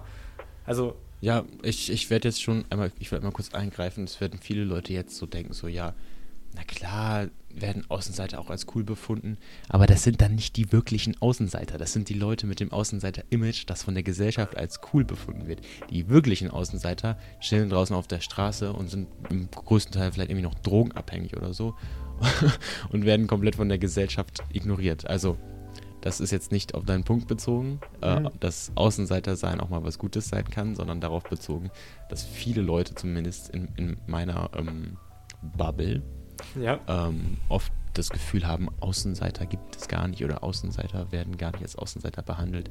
Das werden sie schon, aber man guckt einfach auf die falschen Leute. Ja, genau. Also ich glaube, man ist ja auch schon in dem Moment, wo man sagt, ähm, ja, guck mal hier, die Leute, äh, die zu mir gehören, in dem Moment behandelt man ja schon alle anderen, die dann nicht in seinen Interessenbereich reinfallen, in, in Anführungsstrichen als, als Außenseiter. Und ich glaube, man, man, einem selber fällt das gar nicht so oft auf, äh, wie man mit anderen Menschen umgeht oder was man so indirekt auf die auswirkt. Na, wenn, wenn jemand zu dir hinkommt und hat eine super tolle Idee in einem Bereich, keine Ahnung, Klamottenbusiness, Fairtrade-Produkte, was weiß ich was. Und das ist was, was dich so gar nicht berührt. Wie oft ist man dann so schnell gelangweilt und, und guckt weg oder sowas und sagt, ja, ist ja schön und jetzt lass uns doch über was anderes reden. Auch das ist ja eine Form des, in Anführungsstrichen, Ausgrenzens. Ne? Und also, ich persönlich, ich probiere immer, ähm, ich muss mich da aber auch selbst oft so, wie sagt man das, an der Nase packen, ähm, tatsächlich darauf einzugehen, was die Leute mir sagen, auch wenn mich das nicht so sehr interessiert, weil das ist nur menschlich, dass man nicht für alles so brennen kann wie für einen Podcast aufnehmen. Na? Aber. Dafür, dafür kann man nur brennen, also. ich wollte gerade sagen. Nee, aber das ist so. Ähm, ich kann schon verstehen, dass das schwierig ist, aber ich, ich glaube, ähm, viel mehr Menschen sollten sich eigentlich mal bewusst werden, was das, äh, was das für Auswirkungen hat, was man da so gerade macht. Ja, und, und wie das auf den anderen Menschen wirkt. Also, äh, klar, es gibt die Außenseiter, die so, ich sag mal, die klar auch so gesellschaftlich als Außenseiter zu identifizieren sind, aber ich glaube, man ähm, wird auch schnell zu einem Außenseiter, wenn man einfach nicht dem Mainstream hinterher rennt, wenn man das macht, was alle anderen machen, wenn man äh, von so einer Gruppe ignoriert wird, wenn man einfach das Gefühl hat, meine Ideen, meine Gedanken werden hier nicht angenommen. Allein, allein das dann immer so zu sehen und zu fühlen, ich glaube, das macht einen auch zum Außenseiter, auch wenn man, wenn alle anderen sagen würden, okay, die Person, die ist jetzt kein Außenseiter, weißt du? Ja. Also ich würde auch sagen, das ist vielleicht nicht mehr so eine Sache, die dann unbedingt gesamtgesellschaftlich stattfindet, dass die ganze Gesellschaft sagt, oh, du bist ein Außenseiter, sondern mhm. du hast ja so deine Gruppe und wenn du vielleicht in der falschen Freundesgruppe alleine bist, dann bist du halt einfach nur in deiner Freundesgruppe dann ein Außenseiter. Aber manchmal ist ja die Freundesgruppe alles, was quasi für dich soziale Kontakte sind und wenn du in der Freundesgruppe ein Außenseiter bist, dann bist du vielleicht auch insgesamt ein Außenseiter für dich persönlich im Leben. Und deswegen ist es, glaube ich, da auch ganz wichtig, einfach die, Leute, die richtigen Leute um sich herum zu schaffen. Also ich finde generell im Leben ist es total wichtig, die richtigen Leute zu finden, weil die richtigen Leute sind die halbe Miete. Ja, das stimmt. Da ist, ist halt aber viel Glück auch dabei. Ne? Also ich glaube, ähm, wir für unseren Teil oder ich für meinen Teil habe viel Glück gehabt mit Menschen. Ähm, ich habe sehr oft und sehr schnell eigentlich die Leute gefunden, äh, mit denen ich mich gerne umgeben habe. Aber selbst, also auch ich und ich glaube auch du hast da ganz, ganz viele Negativbeispiele, ähm, wo es halt mal nicht geklappt hat. Ne? Ähm, mhm. Aber ich glaube, du weißt selbst, wie schwer das ist, ähm, für sich zu sagen, äh, ich mache das jetzt hier nicht weiter. Ich, ich, ich, sag mal in Anführungsstrichen, ich trete jetzt aus dieser Freundesgruppe aus. Also ich, ich probiere nicht mehr meinen Kopf damit zu satisfyen, dass ich ja noch in dieser Freundesgruppe bin, sondern ich sage, okay, das sind nicht die Menschen, das ist einfach nicht richtig und geh woanders hin. Also ähm, ich will dich da jetzt auch nicht reinreiten, aber ich glaube, in deiner Vergangenheit hast du das sehr oft gehabt, wo du gesagt hast, mh, hm, lieber hier drin bleiben und nicht auffallen und so ein bisschen dazugehören, als zu sagen, mh, hm, nee, das passt nicht. Ja, ja, ich finde, das geht ja auch wieder auf diese Geschichte des Risikos äh, hinüber. Wenn du sagst, ich verlasse meine Freundesgruppe, dann hast du in den allermeisten Fällen erstmal keine Freundesgruppe mehr oder zumindest nicht in dem Ausmaß, wie du sie vorher hattest. Ja. Und wenn du und da ist es natürlich oft einfacher zu sagen, ich bleibe hier, auch wenn ich mich nicht hundertprozentig wohlfühle, weil das sind irgendwie meine Freunde und ich habe sonst keine. Aber was ich irgendwie gelernt habe, ist, wenn es sich nicht richtig anfühlt, scheiß drauf. Und wenn du das Alte abkapselst, wird was Neues kommen, weil es kommt immer was Neues. Und, ja, und es wird dir so viel besser Fakt, gehen. Also, ja, ganz ehrlich. Und das ist, das ist halt so eine Sache, die, die, so, die, die man sich zwar irgendwie oft sagen kann, wenn man drinsteckt, aber trotzdem nicht wirklich glaubt. Also ja. für mich ist das, das also das, das jetzt vielleicht sehr persönlich, aber dasselbe gilt ja für eine Sache wie eine Trennung. Also, also ich finde persönlich, ähm, es ist leicht anderen Leuten zu sagen, so, hey, da kommt was Neues und das wird wahrscheinlich besser. Mhm. Aber das, in dem Moment ist das für dich keine Realität, die du annehmen kannst irgendwie so. Und das, das gilt für Freundesgruppen, das, das gilt für Partnerschaften, das gilt für so vieles. Es, so viele Leute bleiben in solchen Strukturen einfach nur aus Angst loszulassen und aus Angst alleine zu sein und sich dann einfach mit dem, was präsent ist, zufrieden zu geben. Ja, also, und das ist ja auch, ich meine, man kann die Punkte dann ja auch alles verbinden, worüber wir gerade gesprochen haben. Wenn ich dann an, an Social Media denke, viele Menschen sind da ja auch einfach drin, um dieses Gefühl zu haben. Na, ich, ich mache meinen täglichen Snap und ich kriege meine Anerkennung da und merken gar nicht, dass es einem eigentlich viel besser gehen würde, wenn man da nicht einfach mitgeht.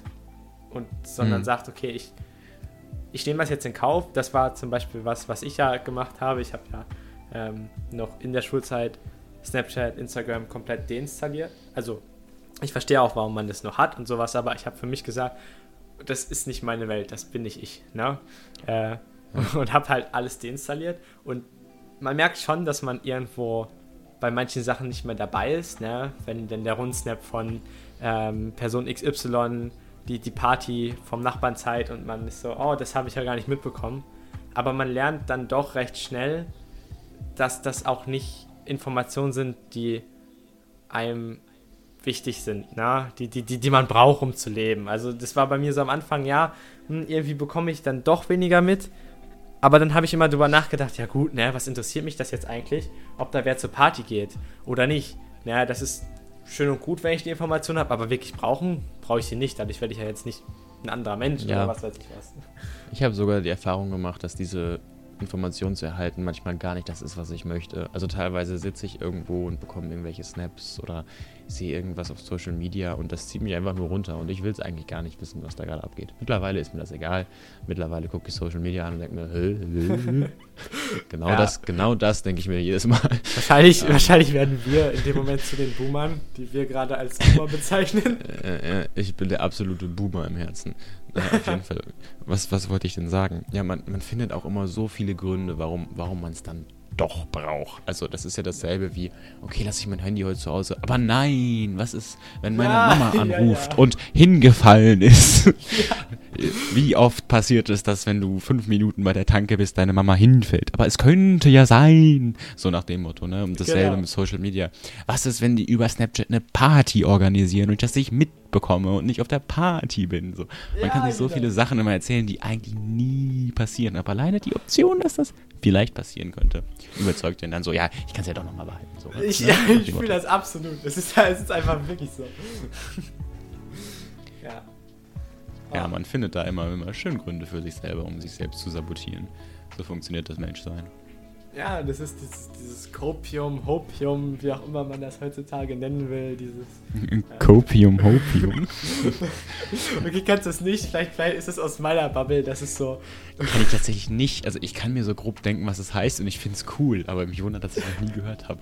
Copium, ja, also, Hopium. Copium ist ja sowas, du redest dir, also Copium ist sowas, du redest dir halt, ähm, redest dir halt immer so ein, mh, mm, also es ist was, ist es was passiert. Meinetwegen, dein, dein Verein hat verloren oder ähm, du hast gerade dein Handy verloren, aber du redest dir irgendwas anderes rein, wo du sagst, ja, aber hier, ne, guck mal hier, die sind aber doch noch so gut und die, die, die gewinnen bestimmt nächstes Mal, ne? Oder die, die haben hier ein, ein, äh, ein Tor gemacht und haben dann 7 zu 1 verloren, aber sie haben das Tor gemacht, weißt du, so in dem Sinne. Ähm, dieses, ja. dieses Copium und Hopium ist das gleiche, so eine Abwandlung ne, mit, mit Hope. Ähm, Ja, ich, ich finde ich find das, find das eine sehr schöne Aussage. Können wir die Folge so nennen? Kopium, Opium. Kopium.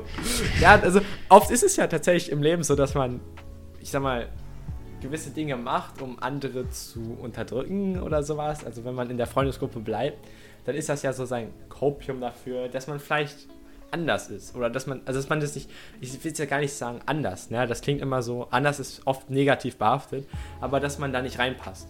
Und dann ist so sein, sein Kopium halt dazu zu gehören und, und das einfach trotzdem zu machen. Ähm, aber genau das ist ja das Falsche, ne? Deswegen steht ja auch in dem Wort Cope.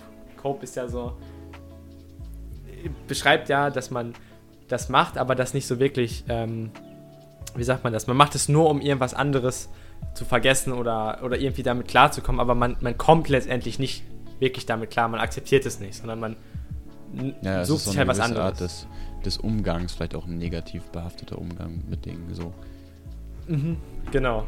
Und ähm, ja, das ist. Nochmal, nochmal ein 180-Grad-Turn. Du hast irgendwann früher gesagt, ähm, dass du Druck verspürst, vielleicht bestimmte Serien zu gucken.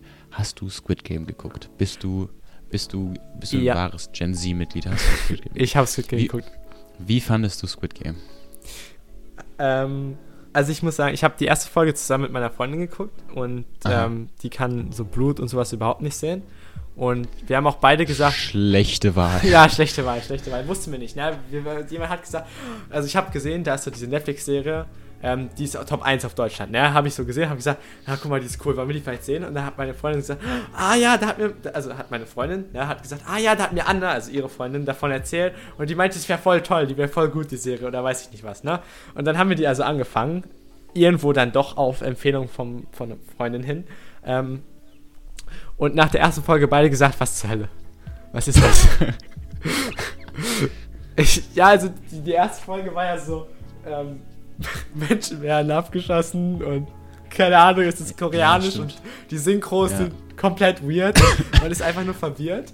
Ähm, Hast du die Synchro geguckt oder die Untertitelversion? Nee, ich habe die Synchro-Version geguckt, das war. Boah, bitte zieh dir die Untertitel rein, du wirst dir den Arsch. ist das auch gut oder was? Boah, mein, ich hab's, also ich habe das, hab das auch erst mit Synchro geguckt für mich selber, aber ich habe dann nochmal mitgeguckt mit der WG, die haben das mit Untertitel geguckt. Und heiliger Bimbam, also wer auch immer Geld dafür bekommen hat, ich hätte es besser machen können. Ich habe keinen Plan von Koreanisch, wirklich. Ja. Also, ja.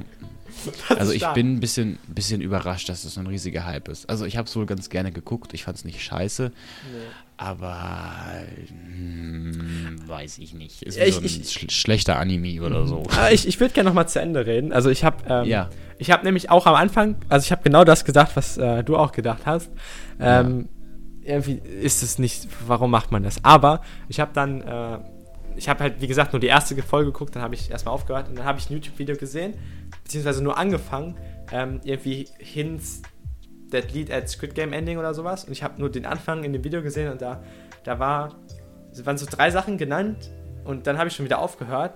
Ähm, aber die haben mir gezeigt, dass hinter dem Film tatsächlich Thinking war, weil an den wenn, also ich werde jetzt hier, ne, ich spoiler jetzt hier so ein bisschen. Ja, ähm, ich wollte gerade sagen, der Stelle, kurz, genau. Spoiler Alert. Spoiler Alert für die Leute, die zuhören. Anyway. Einmal Ohren ausschalten, bitte. Genau. Ähm, dass an den Wänden quasi alle Spiele schon angemalt sind. Ähm, ah, yes.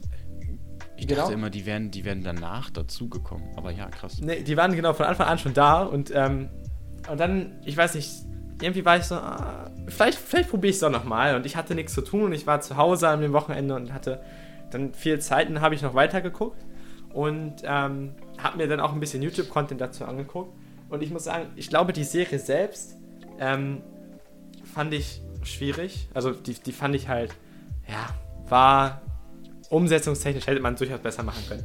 Aber die Ideen, mhm. und die da reingeflossen sind und die Message, die dahinter steckt, fand ich interessant, weil in dem einen Video hat mir hat jemand gesagt, ähm, dass man, dass es so eine Gesellschaftskritik ist, weil ähm, in dem Video, ach in dem Video, in der Serie ist es ja so, dass da diese VIPs gucken ja quasi diesen Spielen zu, ne? Oh, Und oh, bezahlen da ganz viel vergessen. Geld für diese komische Abbildung von westlichen, reichen, ja, fetten Männern. Genau, genau das. Und dann noch dieser eine Typ, der unbedingt einen Blowjob hat. Ich hatte das schon fast verdrängt. Ja, gut, dass, gut, ja. dass das nochmal in meinem Gehirn ist, damit ich heute Nacht davon träumen kann. Oh nein, das wollte ich jetzt nicht. Aber das ist ja so dieses Bild von, Ah. wir gucken dazu. Ja, wir haben dieses Entertainment, dieses menschenunwürdige, äh, äh, menschenverachtende Entertainment, wo, ja, in dem Fall sind natürlich die weißen Männer, die da jetzt äh, porträtiert werden, aber ähm, in gewisser Weise... Nicht zu Unrecht, nicht zu Unrecht. Nicht, nicht zu Unrecht, das stimmt. Genau das ist es, genau das ist es nämlich. Wir gucken ja gerade auch dazu. Wir sind ja, es ist ja, ist Top 1 Serie in Deutschland gewesen oder und wo auch immer vielleicht noch. Wir gucken ja auch dazu. Ja, Überall. Es ist, es Überall. ist so, das ist halt wirklich smart gemacht, wenn man sich die nochmal anguckt und ein bisschen Videocontent dazu geguckt hat. Ähm, diese Hidden Messages, die da drin stecken. Und ich glaube, die, die overall, die große Message, die mich dann so ein bisschen bekommen hat, wo ich sagen würde, okay, das hat es dann vielleicht doch irgendwie gut gemacht, weil dieses, ja, wir gucken ja auch dabei zu. Für uns ist das ja auch Entertainment. Ja? Wir, wir gucken gerade so eine Serie, wo Menschen sich gegenseitig abschlachten, äh, in der Hoffnung irgendwie auf das große Preisgeld, weil sie so am, am Boden angekommen sind in ihrem Leben, dass sie das machen, dass sie sich den Schmerz und weiß ich nicht was alles antun. Und das fand ich Dann so, jetzt die Frage, würdest du im Squid Game mitmachen? Naja, ich habe ja nicht den Grund dazu, aber wenn ich in so einer, ich sag mal, wenn ich in so einer Position wäre, wie die ganzen Charakter, die ja da drin sind, ähm, ich glaube, dann würde ich es mir nochmal überlegen. Klar, Mm. also, was heißt überlegen? Es ist schwierig, man kann das nicht beurteilen, aber ähm, wenn du an dem Punkt angekommen bist, dass du wirklich am, am Boden liegst, ich, ich glaube, dann überlegst du dir das, wenn dir jemand Geld verspricht. No? Ich glaube, ich wäre aber ausgetreten, nevertheless, ähm, als sie die Möglichkeit hatten, das erste Mal. Na, wenn ich das gesehen hätte, dann wäre ich so, get me out of here, please. Und Hätte mean, schön gefunden, wenn da, wenn da irgendwo in der Serie noch irgendwo so hin, hinten in der Ecke so ein Billie Eilish-Charakter ge gehockt hätte, der einfach, nur, der einfach nur wieder Emotionen fühlen wollte und deshalb beim Squid Game mitgemacht hat. Einfach nur, um sich Aber- wieder lebendig zu fühlen, Na- einmal. hast du die Serie nicht zu Ende geguckt? Äh, doch, ich habe die Serie zu Ende geschaut. Weißt du, der, der, alte, der alte Opa war doch genau das. Stimmt, stimmt. Der wollte sich da- war ja genau das. Ja, der war, noch, der, der war ja auch Game-Host oder was weiß ich was und am Ende wollte er einfach nur Gefühle fühlen. Auch bester Mann, wie er im ersten Spiel einfach lachend über das Spielfeld rennt, Alter. Was ist los mit dem Jungen, Digga? Das war gut. Ja, Aber- Sehr relatable. Ja, also, ich sag mal, videotechnisch ähm, ist es wahrscheinlich nichts für mich, aber die Message und sowas, ich fand schon interessant. Doch. Ja, ich fand das alles so ein bisschen, keine Ahnung, das ist ja oft in Korea so diese riesigen Sets, die aber irgendwie nur nach Plastik aussehen und nicht so Mhm. hundertprozentig echt. Ja. Und es hatte auch so einen, so einen ganz leichten Cringe-Faktor, fand ich immer, wie die Absolut. Typen mit ihren Masken und ihren ja. Plastik, Plastikgewehren da reinkommen. Hier, Regel 3. Ö, ö, ö. Und dann ja, ist das ja hat die, Beste- Syn die Synchro hat es nicht besser gemacht, ganz ehrlich. Das- Ja, der, der Main Character war auch schwierig zu Ja, mögen. ja, das Beste ist ja in asiatischen Serien, finde ich oft, dass einfach nur Stereotypen durch die Gegend laufen. Und dann am besten immer noch so fünf Leute, die zwischendurch schreien, ich will nicht sterben. So, das ist, das, das finde ich, das ist in vielen, vielen asiatischen Serien so. Und auch in der Serie hat mich das extrem gestört, dass du gefühlt nur, du hattest diesen Gangster-Typen, Mhm. der nichts war außer dieser Gangster-Typ. Dann hattest du diese übelst abfuckende Braut, Frau. Ja, Oder keine Ahnung? Ja, wie, ja. Wie, ja, wie man das beschreiben würde, was auch immer dieses, dieser Abschaum von Mensch war, wo auch nichts hintersteckte gefühlt, außer Nee. Scheiße. Dann hattest du noch hier diese äh, Nummer 67, die alle so geil finden. Die, die Die halt auch einfach nur-. Genau, die auch einfach irgendwie nur cool war. Weiß ich auch nicht und noch eine emotionale Backstory hatte. Und dann, keine Ahnung. Und dann hattest du den typisch asiatischen Smart Dude, der mit der Brille, der dann Mhm. sofort direkt am Anfang gesagt hat, aber was ist denn mit Regel 3? Wenn jetzt alle dagegen voten, Ja. können wir wieder nach Hause gehen. Und alle so, du oh noch mein. Gott. Stimmt, und dann hast du- Pakistan. Das ist einfach der sympathische Stupid Head, der nichts gecheckt hat und dann verreckt ist deswegen. Aber Ja. das, war, der war, das war sad, honestly. Das war schon Das sad, war der beste Charakter. Das war einfach der beste Charakter. Ich weiß aber 100% was du meinst. Das war auch mein Problem ganz am Anfang, wo ich so war. Irgendwie, ich weiß nicht, holt mich das nicht so ab. Diese, das, du hattest halt auch der Main Character, die Story war.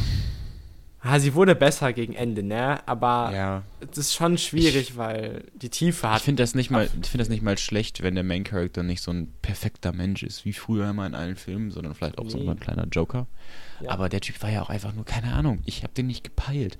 Auch vor allem an der Stelle, wo, wo der Typ bei seiner Ex-Frau war, um nach Geld zu fragen. Ja. Ist dann nachher rausgegangen und der neue Ehemann der Frau ist dann gekommen mit dem Geld und der Typ erstmal rams, bumm, in die Fresse. So, okay, ja. ich kann verstehen, dass du abgefuckt bist, aber come on, du, das ist doch jetzt nicht Not. Also ich weiß nicht, solche so Kleinigkeiten, wo man immer Ja. denkt, so, ah, ist das eine reale Person oder ist es Mhm. nur in einem Skript? Ja. Ah, ist schon spannend. Aber es ist irgendwo, es ist trotzdem ähm, interessant mal zu sehen, was für ein Bild so in, in, in anderen äh, Nationen oder in anderen Kontinenten, anderen Teilen der Welt so auch über, über den Westen so herrscht. Ne? Weil wir leben ja, ob wir es wollen oder nicht, auch in einer westlichen Bubble. Und das, Mhm. das wird halt darin ganz klar gezeigt, ne? was, was so andere dann von uns denken. Finde ich immer spannend, trotzdem zu sehen. Ja. ja ich weiß auch, ich kann es auch gar nicht so richtig einschätzen, wie westliche Leute so gesehen werden. Also teilweise gibt es ja auch, also ich habe auch schon oft gehört von Leuten, die in Japan waren, dass, dass das irgendwie dann auch so eine Attraktion ist, so, oh, oh, ein Weißer. ja, Aber und die Haare angefasst werden, also das habe ich auch schon gehört. Ich bin ja noch in China, ich kann es euch, dir dann äh, in zwei Jahren. w- du bist in China? Ja, ich bin in äh, äh? Shanghai. Für ein Auslandssemester. Das ist Teil des oh, Studiengangs. How did I not know that? Nice. Ich wollte auch nach Asien gehen für mein Auslandssemester, aber ich hatte so Singapur im Kopf oder so. Singapur, wenn du nach Singapur gehst, ich habe noch ähm, Singapur-Dollar. Ich glaube Singapur-Dollar, ich glaube es sind Dollar. Weil mein Dad wollte mir eigentlich, ähm, äh, also mein Dad dachte, dass ich nach Singapur gehe und hat, mit, hat dann Euro in Singapur-Dollar umgewandelt, statt in chinesische Währung. Es war, Stronger Move. Richtig guter Move. war schon gut, ne? Ähm, das, oh, das ist so typisch mein Dad. Anyway. Ähm, ich habe sie behalten, weil ich gesagt habe, irgendwann gehe ich bestimmt mal nach Singapur. Aber wenn du dann Singapur-Dollar brauchst, kannst du nochmal bei mir anklopfen. Ja, ich kann ja auch ein paar amerikanische Dollar dann dafür geben, die seit drei Jahren mein Portemonnaie faulen und keine Verwendung haben. ich Also, habe ja. tatsächlich viele Währungen bei mir. Ich habe auch noch äh, kroatische, keine Ahnung. Ich weiß nicht mal, wie die heißen. Guck mal, das ist so, wie geht die Allgemeinbildung hier komplett flöten. Kroatische Münzen. Ich weiß auch nicht, wie die Währung in Kroatien heißt. Ich Keine kann sie gleich sagen. Ich hab, ich hab sie hier. Ähm, Kuna. Kuna. Ich glaube, das ist ja das Kuna. kroatisch. Kuna. Habe ich gar noch die so kanadischen verkehrt. Dollar hier, die übrigens ähm, die in Kanada waren echt smart. Ne? Ich habe ja gesagt, dass die da. Erstmal waren die smart, weil sie die 1 Cent und 2 Cent Sachen abgeschafft haben. Und die haben einfach reißfeste Scheine entwickelt. Reiß- und wasserfest. Also du kannst sie Ja, nicht durchreißen. Das geht nicht. Das ist physikalisch unmöglich. Das ist ja eine total beschissene Idee, weil das wäre ja mal eine gute Erneuerung für die Gesellschaft. Von daher würde ich in Deutschland diese Idee direkt mal verwerfen. Also, ja, also wirklich. Na, das- ich das- erstmal das- auf den ersten Blick gar nicht so viel von. Irgendein Markt wird das ja töten, na, wenn die nicht mehr kaputt gehen würden und neu produziert werden müssen. Ja, dann ich weiß auch gar nicht. Dann würde der Mensch sich halt ein bisschen besser fühlen und das ist, das ist, kommt mir nicht in die Tüte hier so. Hast du zufälligerweise äh, eine Meinung zum neuen James Bond auch? So, ein- so ein kleines Kulturupdate an der Stelle. Squid Game, James Bond. Ja, ähm, auch den. Also ich war in dem James Bond, ähm, war ich ja drin, äh, als ich in Lotte war, also als ich zu Hause war, äh, mit ein paar Kumpels. Und ich weiß, ich war noch nie der große Bond-Fan, weil ich finde dieses, ah, dieses Bild, was porträtiert, also man, ein, zwei gucke ich gerne, aber irgendwann ist es halt auch auf, ne? Aber ich weiß ja, wenn ich in James Bond gehe, worauf ich mich einlasse. Und das, dann gehe ich Mhm. halt für den, für diesen James Bond, für das Feeling, nicht für einen emotional hochwertigen Film da rein. Ähm, Ja. Und ich glaube, für so einen James Bond-Film hat er gut delivered. Aber, äh, naja, dieser Charakter, der halt rumrennt, der stark ist, der nie sterben kann und der dann hier und da mal eine Frau vögelt, ich sag's mal so, weil das tatsächlich ja so Ja. ist, ist halt Ja. einfach nicht meins. Ne?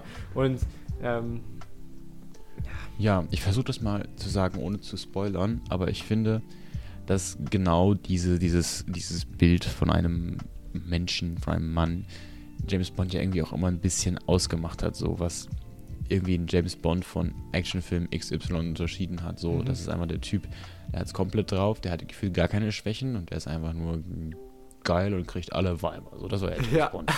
Und man kann sich jetzt gerne darüber streiten, ob das ein gutes Bild zu vermitteln ist, aber es war halt James Bond so. Und ich hatte jetzt bei dem neuen Bond das Gefühl, dass, dass die das ändern wollten, was ja auch wahrscheinlich guten Grund hat, dass man sagt, okay, dieses Ja. Bild wollen wir nicht mehr vermitteln. Aber dabei hat das irgendwie so sein, seine, seine, seine Flamme Identität. verloren. Das ist irgendwie Ja, seine Identität, Identität. auch. Das war jetzt für mich gefühlt einfach so Actionfilm 23. Das hätte für mich jeder Actionfilm sein können. Das Ja. hätte einfach irgendeiner mit The Rock sein können oder so. Da hätte ich nichts von gemerkt. So. Und deswegen, ich fand, man konnte den auf jeden Fall gucken. Ich fand den Bösewicht bescheuert. Also jetzt nicht den Schauspieler, sondern den Charakter. Ne, der, der. Schauspieler, das ist so enttäuschend. Ne? Ich, ich liebe den Schauspieler. Ähm, der hat ja in, in Bohemian Rhapsody hat er so einen guten Job gemacht und ich glaube einfach, die Rolle war einfach scheiße geschrieben.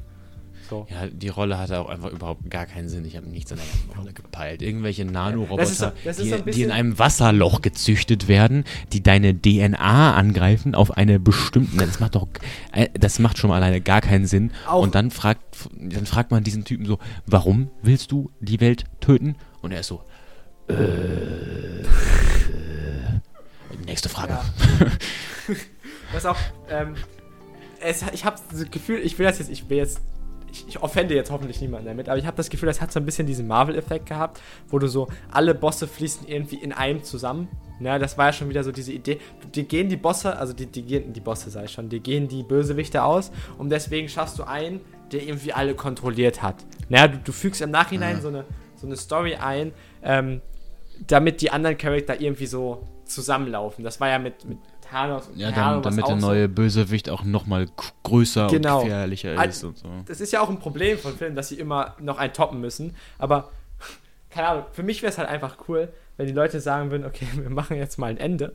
Ähm, klar, Ja. für James Bond ist das schwierig zu machen, aber statt dann so fiktiv immer wieder was aufzubeschwören oder einfach, ne, stattdessen einfach mal was, was Neues zu machen.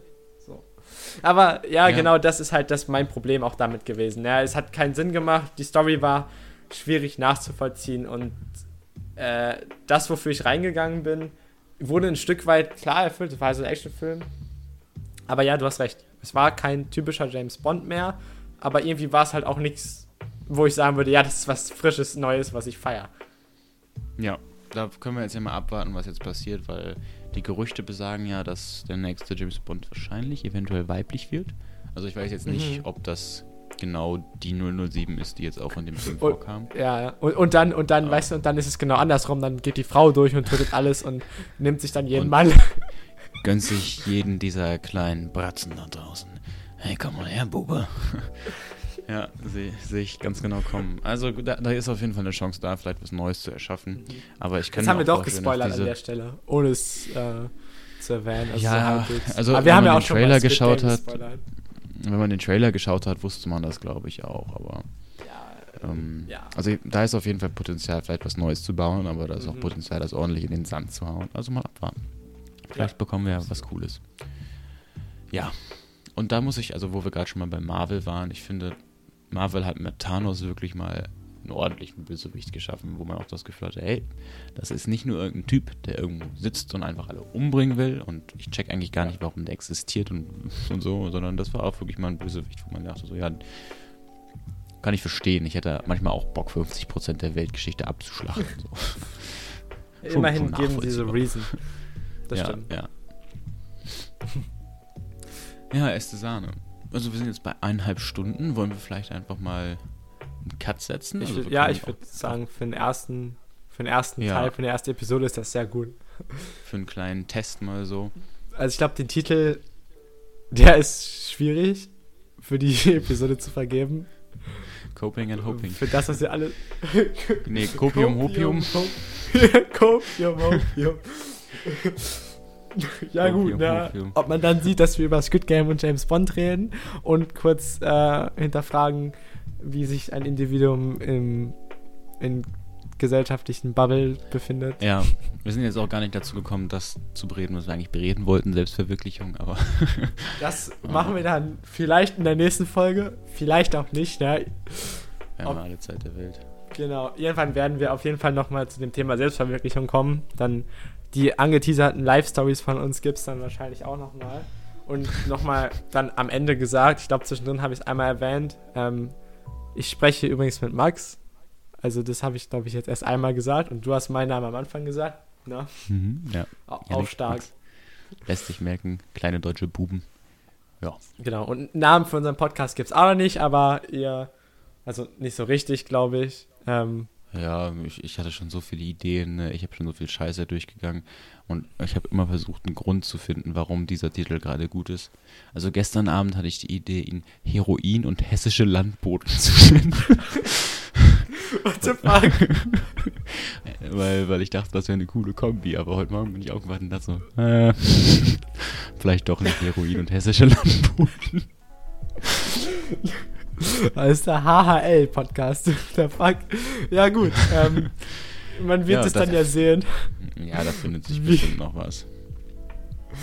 Und, Ja. und wenn nicht, dann nennen wir ihn einfach den Scheiße. Wir nennen ihn einfach Scheiße. okay, ja, alles klar. Hat Spaß gemacht, hat mich gefreut. Ich auf nächstes Oh, auf jeden Mal. Jetzt, jetzt kann ich leider nicht diese Endline bringen, so bis zum nächsten Mal, bye. Aber ja, ne, bis zum nächsten Mal. Ja, und nochmal kurz zum Abschluss. Ihr werdet alle eines Tages sterben. Tschüssi. Ciao.